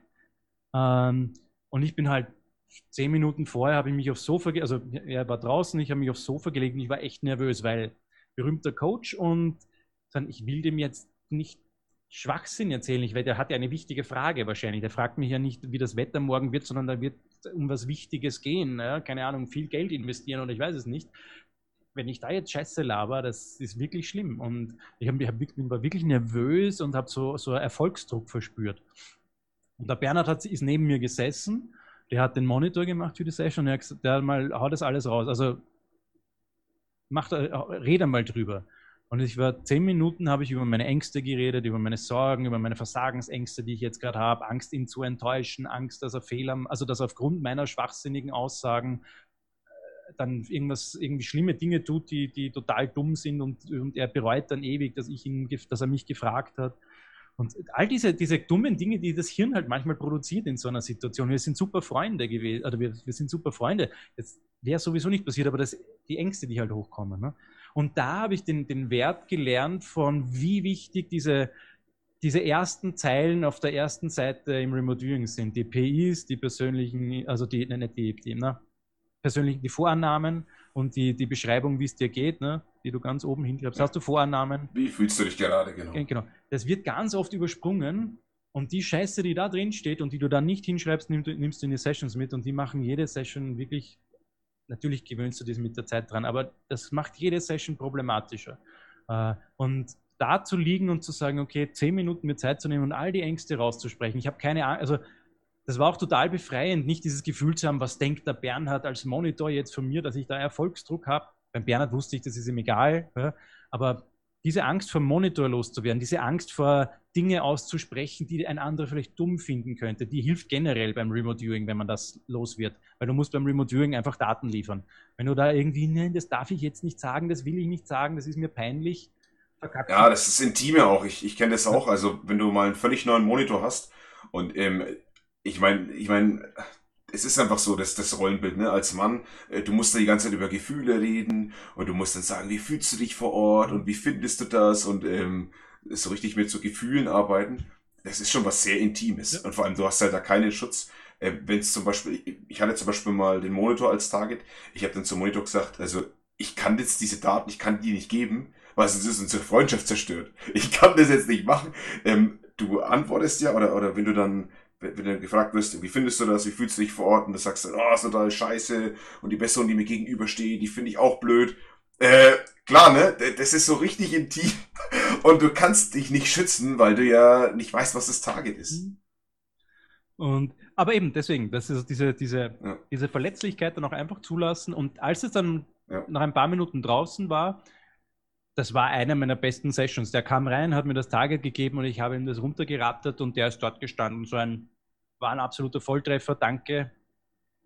Ich weiß nicht, ich weiß nicht, was, ich weiß nicht, wie er sich dann entschieden hat in der Situation, das geht mir auch nichts an, aber es war so ein Yes. Also das hat sich echt gelohnt, dann da, weil sonst hätte ich, also wenn ich das nicht gemacht hätte, wäre die Session wirklich. Also das ist ja das Problem, wenn du deine diese ganzen Ängste nicht aussprichst, dann, dann pushen die dir rein und dann, dann verhaust du die Session wirklich. Deswegen lohnt sich das, Ja. das loszulassen. Also wenn du Angst davor hast, Schwachsinn zu erzählen, wenn du das nicht aussprichst, steigt die Wahrscheinlichkeit sehr stark, dass du Schwachsinn erzählst. Ja. Also so Tipp für alle mal, nehmt einmal die erste Zeile oder die ersten zwei Zeilen da oben ernst und lehrt euch da mal fünf Minuten aus, wenn es sein muss. Das hilft wirklich. Weil den ganzen, das, das ist ja das Problem bei Stufe 1, gerade bis Stufe 3 bis Stufe 4, hast du ja ganz oft die Problematik, dass du noch unglaublich viele eigene Eindrücke vom, zum, vom, äh, äh, zum Target mitnimmst. Also ganz viele Stufe 1 bis, bis Stufe 3 Daten sind deine persönlichen Befindlichkeiten, deine persönlichen ähm, Dinge, auf die auf dem Schreibtisch herumliegen, dein, die, der Gedanken an die Miete von gestern oder an den Streit von morgen oder sowas. Deswegen, also lieber da oben ein, zwei Minuten, wenn es sein muss, verbringen, anstatt dann diese ganzen Daten dann erst in Stufe 1 bis 3 mühsam ausfiltern zu müssen. Da kommt, du kommst viel klarer in die, in, gleich in die ersten Stufen rein, wenn du dir da am Anfang Zeit nimmst. Guter Tipp. und das hilft einfach, da hilft Magie, da hilft magisches Training, weil du trainierst einfach durchlassen, Daten durchlassen, du trainierst drauf, ja, wenn ich heul, dann heule ich jetzt, wenn ich Rotz und Wasser schreie, wenn ich kotz, wenn ich schimpfe, wenn ich mich am Boden wälze, das ist dann einfach so. Wenn du mal in einem Voodoo-Ritual stehst und eine Stunde wie ein Wahnsinniger schreiend im Kreis rennst und mit dem Kopf gegen den Boden hämmerst und dir mit einer Keule auf den Kopf haust, dann ist dir halt dann auch nichts mehr peinlich, sagen wir mal so. Ne? Und das, wenn du das halt, ich übertreibe das jetzt, Oh, also ich, ich übertreibe es nicht, weil ich mache das so, aber so extrem muss Oh, man es nicht machen. Aber dieses einfach mal, scheiß da nicht so viel, komm in den Redefluss rein, denk nicht so viel drüber nach, was der andere über dich denkt, weil du bist ja jetzt da, Daten zu liefern. Dann liefer Daten, dann ist es dein Job, Daten zu liefern und dann, wenn wenn du in einer Session zum Heulen, ich habe auch in, in Sessions zum Heulen angefangen oder zum hysterisch lachen. Das ist halt so, das ist Teil der Session. Das muss, das weiß ja auch jeder, der professionell viewt, dass das, dass das jetzt niemandem peinlich sein muss, sondern Teil des Target ist, keine Ahnung, das hat so einen Impact auf dich, dass du heult heulst oder irgendwer am Target heult. Das ist ein Zeichen, dass du gut am Target bist mitunter. Also das ist jetzt nichts, wofür man sich genieren muss. Das ist nichts, was einem peinlich sein muss. Du bist ja kein Roboter, du bist ein Mensch. Und als Mensch hast du Gefühle und als Mensch kannst du die Gefühle nutzen, um viel mehr Target-Kontakt herzustellen und ähm, oder um, Oh um ja. ganz viele Dinge rauszuziehen aus einem Target, die wer andere nicht rausziehen kann. Also ja, einfach authentisch sein und machen. Und das, da kann Ma- Magie grundsätzlich sehr helfen. Wie jede Art von Persönlichkeitsentwicklung. Jetzt haben wir über Persönlichkeitsentwicklung gesprochen, über Verletzlichkeit des Viewers in der Session, über Vertrauen, das man dem Monitor gegenüberbringen muss. Ähm, da ist doch ein guter Kontrast, wenn wir jetzt mal zu Courtney Brown kommen. Und ähm, ja, du hast es schon ein bisschen an, angedeutet, ähm, ja, dass du es nicht ganz so toll findest, was er so macht. Ähm, du hast ja eine Meinung vor der Ausbildung gehabt über Courtney Brown und jetzt nach der Ausbildung. Was ist jetzt so der größte Kontrast? Hat sich da was bei dir verändert in der Meinung zu Courtney? Nein, meine Meinung zu Courtney Brown war vorher schon keine gute. Aber ja, es, es, es, sie hat sich fein geschliffen, dass ich ihn noch weniger. Also mi- ich, mir geht es jetzt bitte nicht um persönliche Angriffe. Ich schätze total, was er aufzieht. Also die Mühe, die, er- die er sich macht. Bitte heiden Respekt. Also das machen nicht viele in der Remote Viewing Szene. Das sei ihm unbenommen und er hat, er kann seine Remote, seine Remote Viewer, die er da momentan hat, die drei, drei, vier Mädels und seinen Sohn, die sind grundsätzlich super Remote Viewer. Das Problem ist, sie viewen halt die ganze Zeit seine Fantasieeindrücke. Sie sind halt total gut darauf trainiert, seine, seine Target-Kontaminationen zu viewen. Ähm, aber grundsätzlich Heidenrespekt einmal für das, was er aufzieht. Ähm, mein Hauptproblem ist, ich verfolge Courtney Brown seit 1997 und er hat 19, in den 90er Jahren die ganze Zeit Alien-Targets geviewt. Alles waren immer Aliens. Er hat den Roswell-Crash von, also den, den UFO-Crash von Roswell, was auch immer das sein mag, sei mal dahingestellt, den hat er dutzende Male geviewt mit dem Courtney Brown. Er hat ganze Bücher drüber geschrieben, eben in den 90er Jahren, wie dieses äh, kosmische Begegnungen. Und dann stellt er sich halt viele Jahre später bei Facet Institute hin und präsentiert das Projekt der UFO-Crash von Roswell und sitzt so an einem Schreibtisch mit so zehn Büchern, so, so zehn Standard-Mainstream-Ufologie, die alle dasselbe schreiben, so diese Standardgeschichte, die man von Roswell kennt. Ein UFO von irgendeinem Ceteridiculi-Planeten mit drei kleinen grünen oder grauen Männchen ist da abgestürzt und das wurde dann alles in die Area 51 gebracht. Vielleicht war das so, vielleicht war das so nicht. Das ist halt die offizielle UFO-Mainstream-Storyline, die man halt kennt. Das ist die offizielle Mainstream. Wenn du, an, wenn, wenn du sagst UFO-Crash von Roswell, denkt jeder an diese fliegende Untertasse, an die kleinen grauen Männchen. Das ist einfach die offizielle Story. In, in der Popkultur, in Hollywood, bei Verschwörungstheoretikern, in der alternativen Szene, überall, egal ob du dran glaubst oder nicht, jeder verbindet mit Roswell und dem UFO-Crash diese Klischeebilder. Und da, da gibt es halt dann so Standardbücher, die das halt angebliche Whistleblower und nach und bla bla bla. Und der Courtney Brown sitzt dann halt 2015 oder 17 oder sowas vor, vor der Kamera mit so einem Stapel der Bücher und sagt, oh, ich, ich, dieser UFO-Crash von Roswell, das ist ja, das habe ich ja quasi noch nie gehört. So, da, ich habe jetzt, ja, das fand ich auch. Oh ich habe da jetzt diese Bücher gelesen. Also, das ist ein faszinierendes Thema. Also, da, da lassen wir doch mal unsere Remote Viewer drauf schauen und ja, ganz objektiv bin ich da. Ich weiß ja gar nicht, wo vielleicht ist da wirklich was. Schauen wir mal, was unsere Remote Viewer dazu sagen. Und du sitzt da und denkst, du dummes Arschloch hast vor 20 Jahren einen Arsch voll Sessions zu dieser Thematik gemacht. Du bist nicht neutral. Wenn du mal 10 Sessions auf dieses Target gemacht hast, selbst wenn du es nicht glaubst, du hast, diese, du hast diese Daten in dir drinnen. Das ist das, was du als erstes damit verbindest. Selbst wenn er das alles nicht gemacht hätte, selbst wenn er nicht der persönlichen Überzeugung wäre, dass dort ein UFO gecrashed ist, selbst wenn er diese Target-Kontamination nicht hineinprojiziert, er hat gerade gesagt, er hat alle diese zehn Bücher gelesen, die alle dieselbe Story erzählen.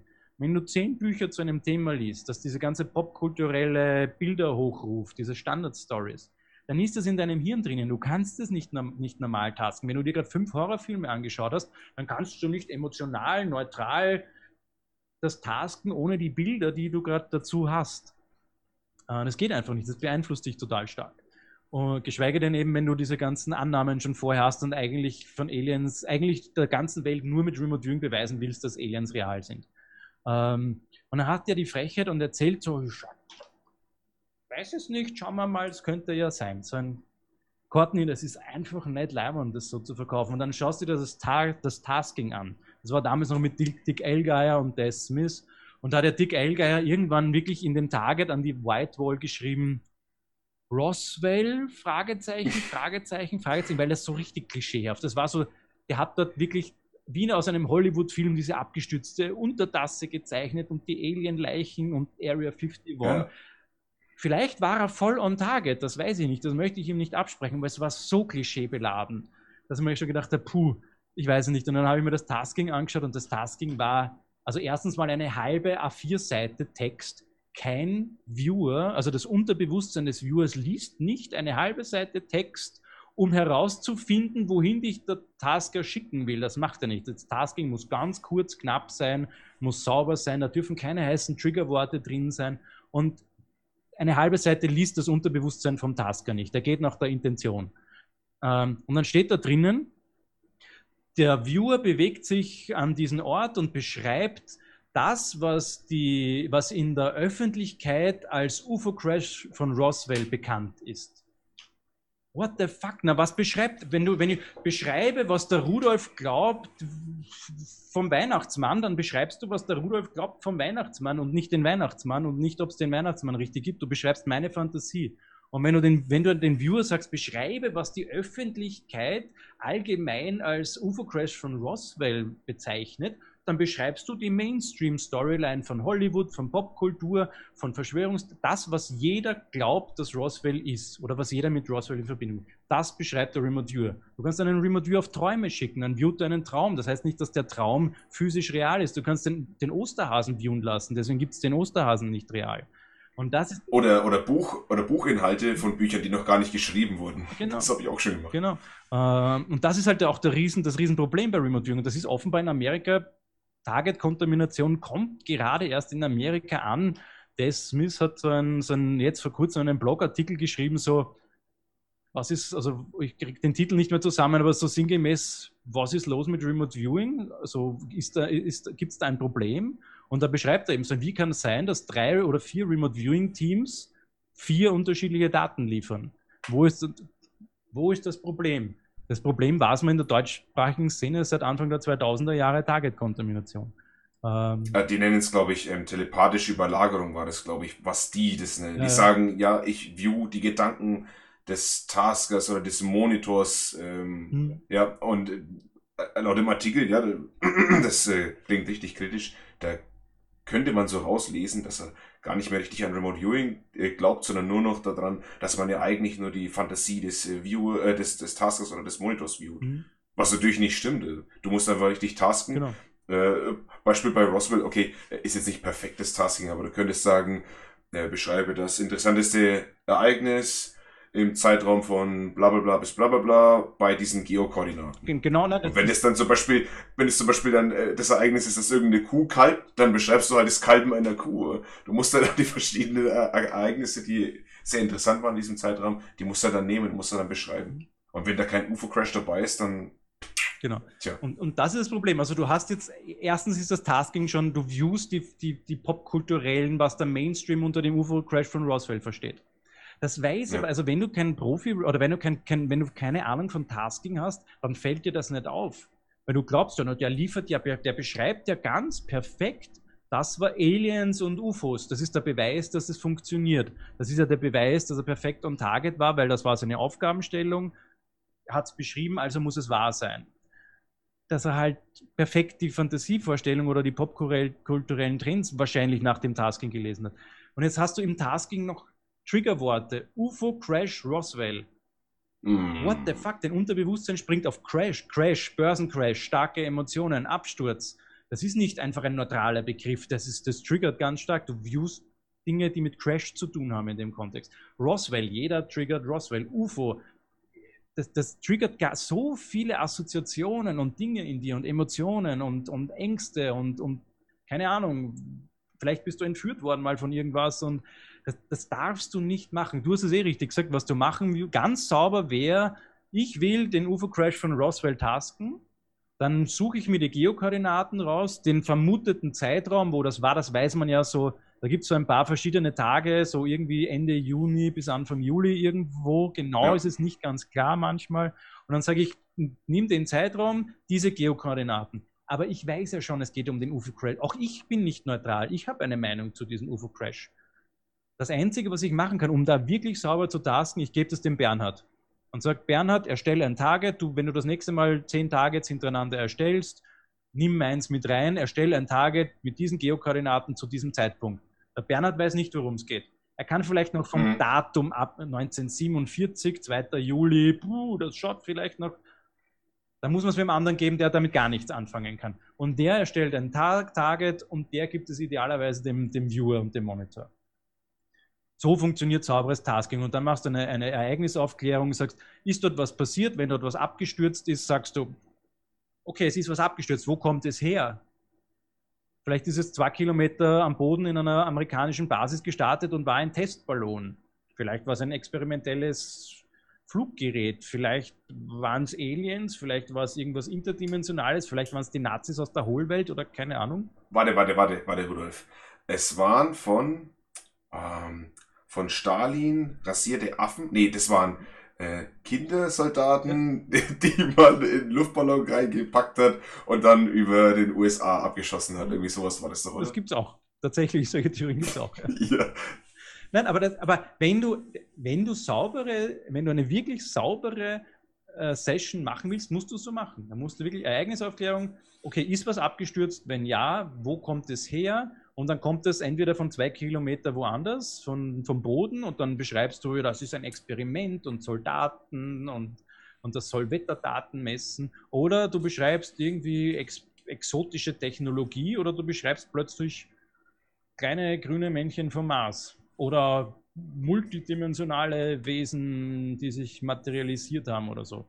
Dann kannst du sagen, okay, wir wissen immer noch nicht, ob das stimmt, weil das ist ja das Tricky bei, beim, beim Mystery Targets hast du ja keinen, kein Feedback. Kein Feedback. Nein. Deswegen, du kannst immer nur Risikomanagement machen. Du kannst nur schauen, dass du es möglichst nicht verkackst, dass du möglichst keine Fehler machst. Und da ist einfach Courtney Brown hat alle Fehler der Menschheitsgeschichte gemacht, die man im Kontext von Remote Viewing machen kann bei diesen Sessions. Und das ist das Problem. Vielleicht war Dick Elgeier wirklich on target. Vielleicht gibt es dort wirklich ein UFO, das abgestürzt ist, ein Raumschiff mit Aliens. Wir wissen es und wir wissen vorher genauso viel wie nachher. Wir können nur sagen, Fehler 1, ja, Fehler 2, ja, Fehler 3, ja, Fehler 4, ja. Alles, was man falsch machen kann, wurde falsch gemacht. Die Daten sind nutzlos. Wir wissen genauso viel wie vorher. Das ist das Problem. Und das macht Courtney Brown nicht jedes Mal. Es gibt Targets, die sind, die sind ihm nicht so wichtig, da ist er nicht so emotional dabei.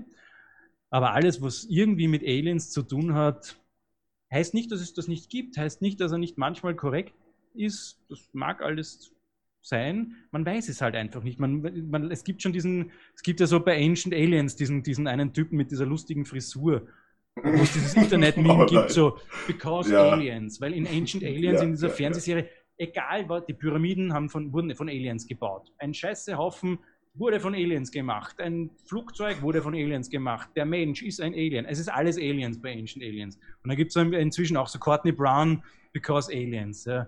So, ich möchte ihn, vielleicht liegt er manchmal richtig. Vielleicht sind alle seine Sessions wahr. Das Problem ist nur, wir, anhand dessen, wie er das aufzieht, musst du sagen, Kandidaten sind nichts wert. Das Einzige, was sie beweisen, und das machen sie perfekt, sie beweisen, dass es einen, dass zumindest es einen, einen, einen telepathischen Kontakt gibt oder einen, ein, dass ein blinder, also ein Viewer blind das beschreibt, was der, was der, was der Courtney in das Tasking reinschreibt, das dafür ist es, also dass er das, diesen Psi-Effekt, dafür ist Courtney Brown und das Facet Institute sensationell. Also ein ums andere Mal beweist er, dass es zumindest, wenn es nichts anderes ist, zumindest einen, einen, dass, der, dass der Viewer unbeka ihm unbekannte Daten korrekt auslesen kann.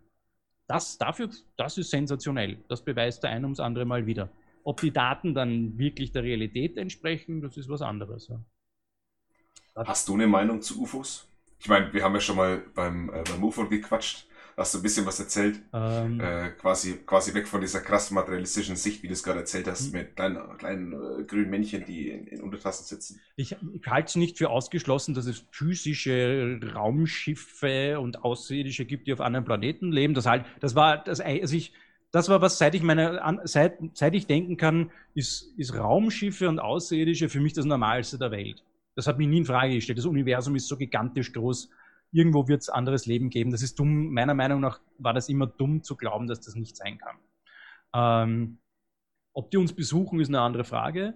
Ähm, ich, habe selber ja schon mit, mit, mit Bernhard und Co. lustige Objekte am Himmel gesehen, also Objekte oder Lichtkugeln in der Nacht. Ich habe auch schon Viewings drauf gemacht manchmal. Ähm, viele der Dinge, die, also wir sind da sehr neutral. Also wenn da so ein, so ein weißer Bumerang über den Himmel rast, dann rast da halt gerade ein weißer Bumerang über den Himmel. Das ist schwierig, das für was anderes zu halten. Vielleicht ist es Tarntechnologie oder whatever, keine Ahnung, aber da fliegt schon sowas rüber, was ein Bumerang ist. Ähm, da kann man jetzt drüber streiten. Aber wenn du ein Licht in der Nacht siehst, das so herumwandert und durch die Gegend fliegt wie, wie irre und in den Himmel rast oder das am Himmel zickzack fliegt und solche Sachen, ich weiß nicht, ob das ein Raumschiff ist, es ist ein Licht, das seltsame Bewegungen macht keine Ahnung, was das ist. Und dann macht man halt Sessions drauf und schaut, was das sein kann. Und viele der Objekte waren nicht Raumschiffe. Das waren, ich habe teilweise sehr seltsame, komische Zeitschleifen erlebt. Das war, ich habe einmal, wir waren in Knittelfeld und das war, da haben wir so ein Licht gesehen. Es, herumgetan, es ist so ein Licht angegangen herumgetanzt, so in Augenhöhe auf der anderen Seite des Tals. Wir sind so auf so einem Hügel gestanden. Dann ging so ein Licht an und dann war es wieder weg. Und das war so ein das war so in der Waldgrenze. Das war so, vielleicht ist da drüben ein Haus, das weiß ja keiner. Vielleicht steht in dem Wald ein Jagd, eine Jagdhütte und da ist gerade jemand, der Licht anmacht und wieder ausmacht. Und, oder ein Auto oder sowas, oder ein Typ mit einer Taschenlampe und dann ist das Licht immer mehr geworden. Dann ging ein zweites Licht an und hat herumgetanzt. Und ähm, dann sind die wieder verschwunden und haben wieder zum Rumtanzen angefangen. Und dann, ist, dann waren die zwei Lichter, haben so herumgewabbert und dann ist ein Licht ausgegangen Gleichzeitig ist das andere Licht senkrecht in die Höhe geschossen mit einem Affenzahn und im Weltall verschwunden. Und gleichzeitig ist im Hintergrund von oben nach unten senkrecht eine, sowas wie hat ausgeschaut wie eine Sternschnuppe von oben nach unten runtergefallen. Ähm, und das war einfach nur, okay, what the fuck, was war das gerade? Und ich habe vorher versucht, während das so rumgetanzt ist, so telepathisch Kontakt damit aufzunehmen. So, ich habe nach zehn Sekunden schweres Kopfweh bekommen äh, und das wieder abgebrochen. Ähm, und ich hatte in der Nacht auch ein, eine sehr seltsame Begegnung mein, neben meinem Bett stehen. Aber das ist eine andere Geschichte. Ähm, jedenfalls habe ich dann mal eine Session drauf gemacht. Ähm, mit so eine, keine reine Remote Viewing Session, sondern so eine ein bisschen experimentelle Session. Ähm, und ich habe dann sehr schnell beschrieben, Menschen, die auf, am Boden stehen, die in den Himmel schauen, die da ist irgendetwas, die sehen etwas und dann hat sich da so eine Schleife begonnen zu entwickeln. Die Menschen schauen nach oben und das, was oben ist, schaut auf die Menschen runter. Und dann ist da so eine, ich, da, da hat sich so eine Endlosschleife, wie wenn, wie wenn du Spiegel aneinander hältst. So einfach eine ewige Endlosschleife, von die sich gegenseitig, also weißt du, was ich meine? Wenn du zwei Spiegel aneinander hältst, gehen die in die Unendlichkeit, ne? was du auf dem Spiegel siehst. Und so ähnlich war das dann in der Session. Ich bin aus dem Loop gar nicht mehr rausgekommen. Das war die, die am Boden stehen, schauen hinauf, sind gleichzeitig das, was oben ist und schauen sich selber an, wie sie am Boden stehen, während sie nach oben schauen und sich anschauen, wie sie nach unten. Also war einfach so ein. Das klingt voll nach Monroe ohne Mist. Multidimensionaler, ja. multidimensionaler Mindfuck. Das war's. Okay. Wie bei Ultimate Journey, genau. Und das war das, ich habe die, die, die Session dann auch sehr schnell abbrechen müssen, weil das Kopfweh wieder angefangen hat und so, ich bin aus dieser Endlosschleife nicht mehr rausgekommen fast. Und dann so, okay, puh. Und dann, okay, oh, ja, das komische Objekt von Knittelfeld. Okay. Und dann habe ich einige Wochen später ähm, eine Holosync 3D-Session gemacht. So ein, diese Weiterentwicklung von Robert Mon äh, Monroes äh, Hemisync. Ähm, von Michael Pahl. Genau, das Hol Holosync 3D kommt von Michael Pahl in, in Deutschland.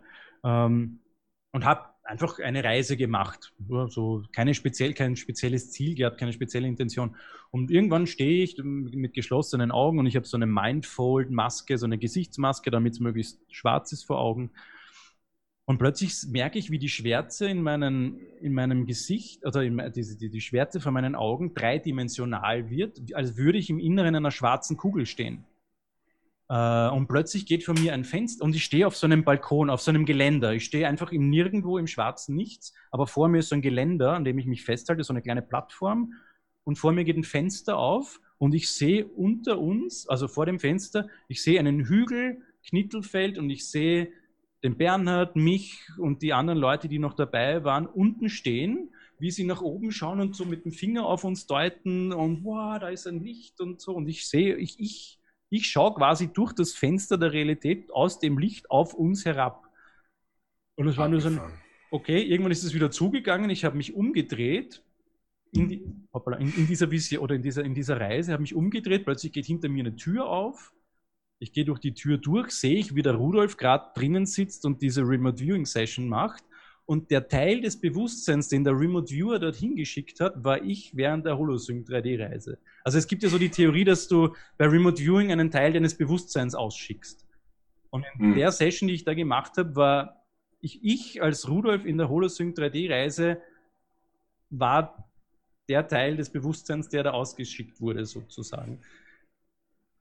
War sehr faszinierend. Ich bin zurückgekommen und es war so ein, ich weiß es nicht, ich weiß nicht, ob das ein UFO war, aber die, oder im Sinn eines klassischen Raumschiffs, aber ja. die Session-Ergebnisse sind kein UFO. ähm, und das inzwischen halt, gehe ich ganz stark davon aus, also das ist ja auch bei Holosync 3D, fliegst du mit Lichtkugeln durch die Gegend. Also diese Bewusstseinsreisen, du betrittst eine Lichtkugel und fliegst mit diesen Kugeln durch die Gegend. Und die Leute fliegen gemeinsam durch die Gegend. Die Leute können sich die Sessions gegen, die, die sehen sich untereinander während so einer Reise, erleben die, die Abenteuer gemeinsam, sehen sich gegenseitig, wie sie mit Lichtkugeln durch die Gegend fliegen durchs Universum. Ich, ich würde dann nicht mehr ausschließen, dass viele von diesen Lichtphänomenen Bewusstsein ist, das auf Reisen geht, nicht zwingend von Holosync 3D-Reisenden, aber von Menschen, die im Schlaf astral wandern oder Schamanen, die gerade durch die Gegend fliegen, irgendwo auf schamanischen Reisen oder Leute, die träumen oder Leute, die tot sind und gerade in den Himmel auffahren oder whatever. Äh, deswegen, also so, das ist ein so komplexes Phänomen, halte ich es für möglich, dass, dass es Dinge gibt, die irgendwo abstürzen, interdimensional oder kosmisch oder so, ja, schon, dass es sowas gibt. Aber dass das alles physisch ist und nicht auf Astralebenen manchmal oder auf anderen Ebenen, gehe ich inzwischen, also das ist ja auch ganz oft hast du diese Begegnungen mit Grace und mit diesen Klischee-Aliens in veränderten Bewusstseinszuständen, auf schamanischen Reisen, unter Drogeneinfluss, also wenn du also Ayahuasca nimmst oder DMT rauchst oder sowas. Ähm, oder wenn du, ähm, wenn du in diesen, in diesen hypnagogen Zustand kommst, in diese Schlafparalyse, so einen Täterzustand, wo du auch außerkörperlich reisen kannst, dort brennt ja, dort Leucht und Fleisch und Dingen herum, unter anderem auch Wesenheiten, die ausschauen wie Grey Aliens.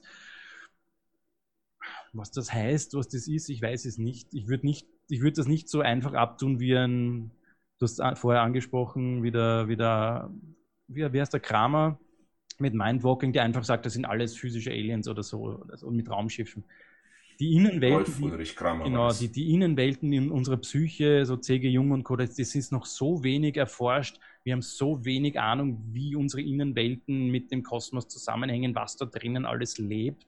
Du hast, da kannst mit der Magie Experimente machen, du kannst in deine Innenwelten reisen und da drinnen tut sich ein Kosmos auf. Da drinnen ist Star Wars, Herr der Ringe und, und Marvel Universe in einem und noch spektakulärer da drinnen fliegen, in deinen inneren Welten fliegen so viele Raumschiffe und Aliens herum.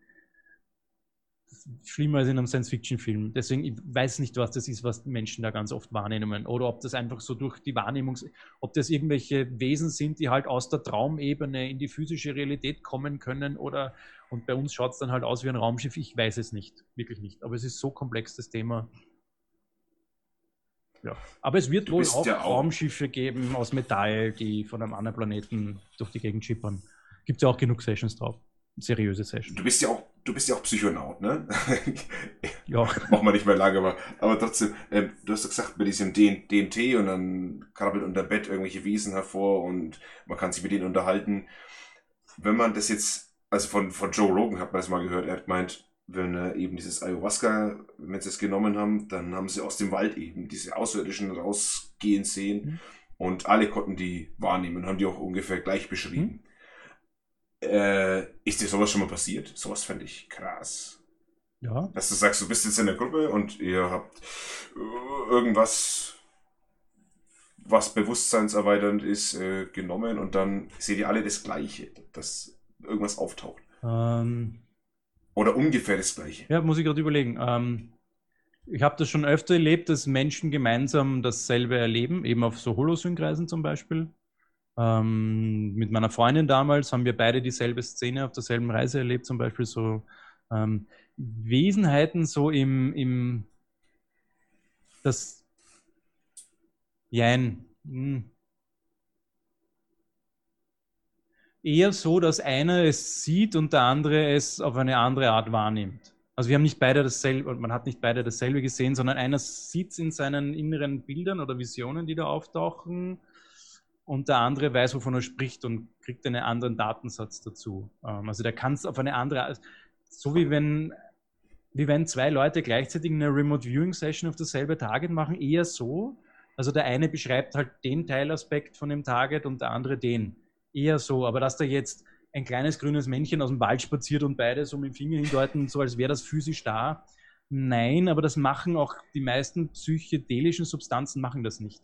Ähm, das ist eher eine Sache, die die ähm, Halluzinogene machen, so Nachtschattengewächse und so. Die, die kicken ähm, dich so weg, dass du nicht mehr weißt, dass du eine Substanz genommen hast und alles, was du siehst, ist unhinterfragt real. Und wenn da gerade ein kleiner grüner Kobold auf deinem Bett tanzt, dann tanzt da gerade ein kleiner grüner Kobold und du hinterfragst es nicht, das ist das Normalste der Welt, dass das, und du bist vollkommen überzeugt, dass es ein kleiner grüner Kobold ist Und das sehen mitunter andere Menschen, äh, die auch in demselben Zustand mit dir sind. Nur Nachtschattengewächse mhm. sind so lebensgefährlich und so problematisch und so riskant, da kannst du dich für den Rest deines Lebens äh, ruinieren.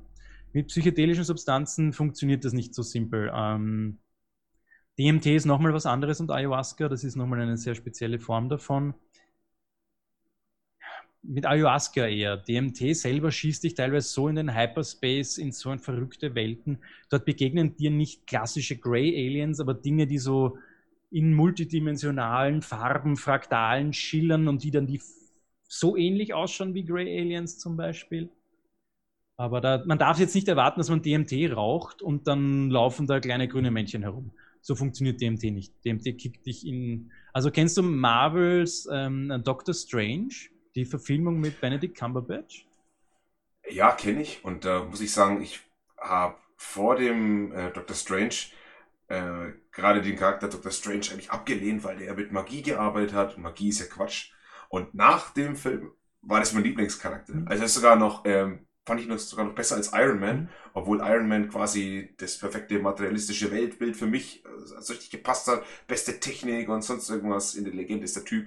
Und dann kommt da dieser, ähm, dieser Dr. Strange, der klettert auf irgendeinen Berg und bei so einer glatzköpfigen Frau äh, wird er erst einmal aus dem Körper rausgeschossen und danach war ich so fasziniert davon. Ja, kenne ich. Und genau diese Szene, wo sie ihn so aus dem Körper rauskickt, wo der so durch ja. den multidimensionalen Kosmos einmal im Kreis fliegt, das ist ein Scheiß gegen DMT. Also du, sitzt da nicht da und oh, da begegnet mir ein Grey Alien, sondern das ist einfach nur vollkommene Überforderung für 10 Minuten und du kickst, fliegst durch den Hyperspace.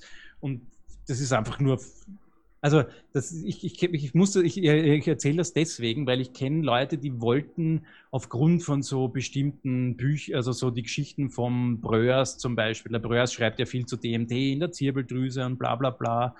Ähm, und dann gibt es, es gibt Menschen, die wollen, die glauben, dass wenn sie DMT rauchen, dass dann, dass sie dann einfach so quasi, oh, ich verlasse dann meinen Körper und dann fliege ich ins Nachbarzimmer und dann schaue ich, was im Nachbarzimmer, also die wollen dann Psi-Experimente machen, so ein, ich, ich verlasse dann meinen Körper wie Robert Monroe und fliege ins Nachbarzimmer und beschreibe dann die Zahlen, die dort auf, die dort aufgemalt wurden für mein Psi. Einen Scheiß machst du, wenn du DMT rauchst, machst du vieles, aber das nicht.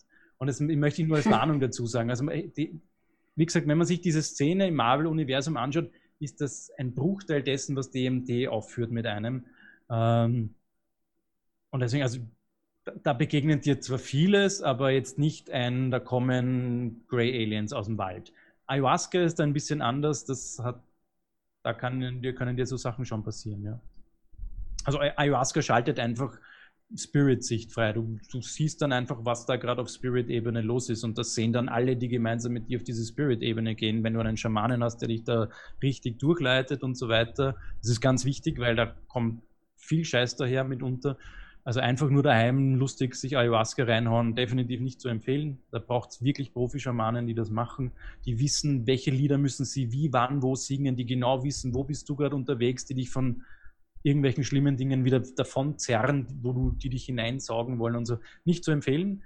Grundsätzlich, ähm, da muss man echt aufpassen. Aber wenn, die, wenn du das in einem sicheren Set, ich will ja keine Angst machen. Dafür hast du einen Schamanen, der macht das für dich. Du kannst dich da reinfallen lassen und dann gehen alle gemeinsam. Und wenn du das irgendwo im Dschungel machst, dann wird quasi einfach deine Spirit-Sicht freigeschalten. Du siehst dann die Spirits, die da stehen und die sehen dann halt alle gemeinsam. Und du siehst die Spirits, die durch den Schamanen durchlaufen und solche Dinge. Ähm, und entsprechend sehen dann die Menschen mitunter halt gemein.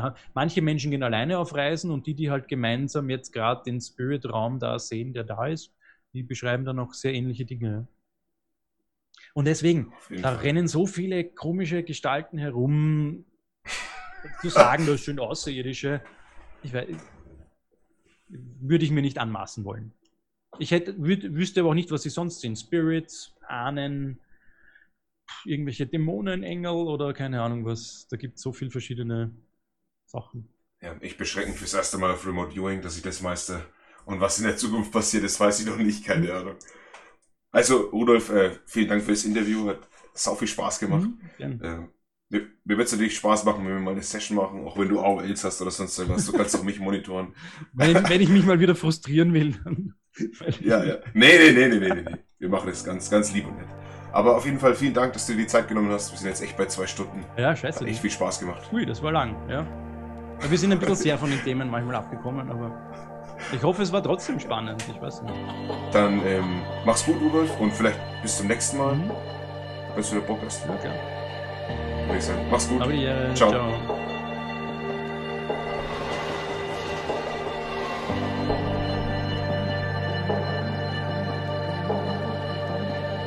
Kritik und Vorschläge bitte an sessionreviewpodcast at gmail.com.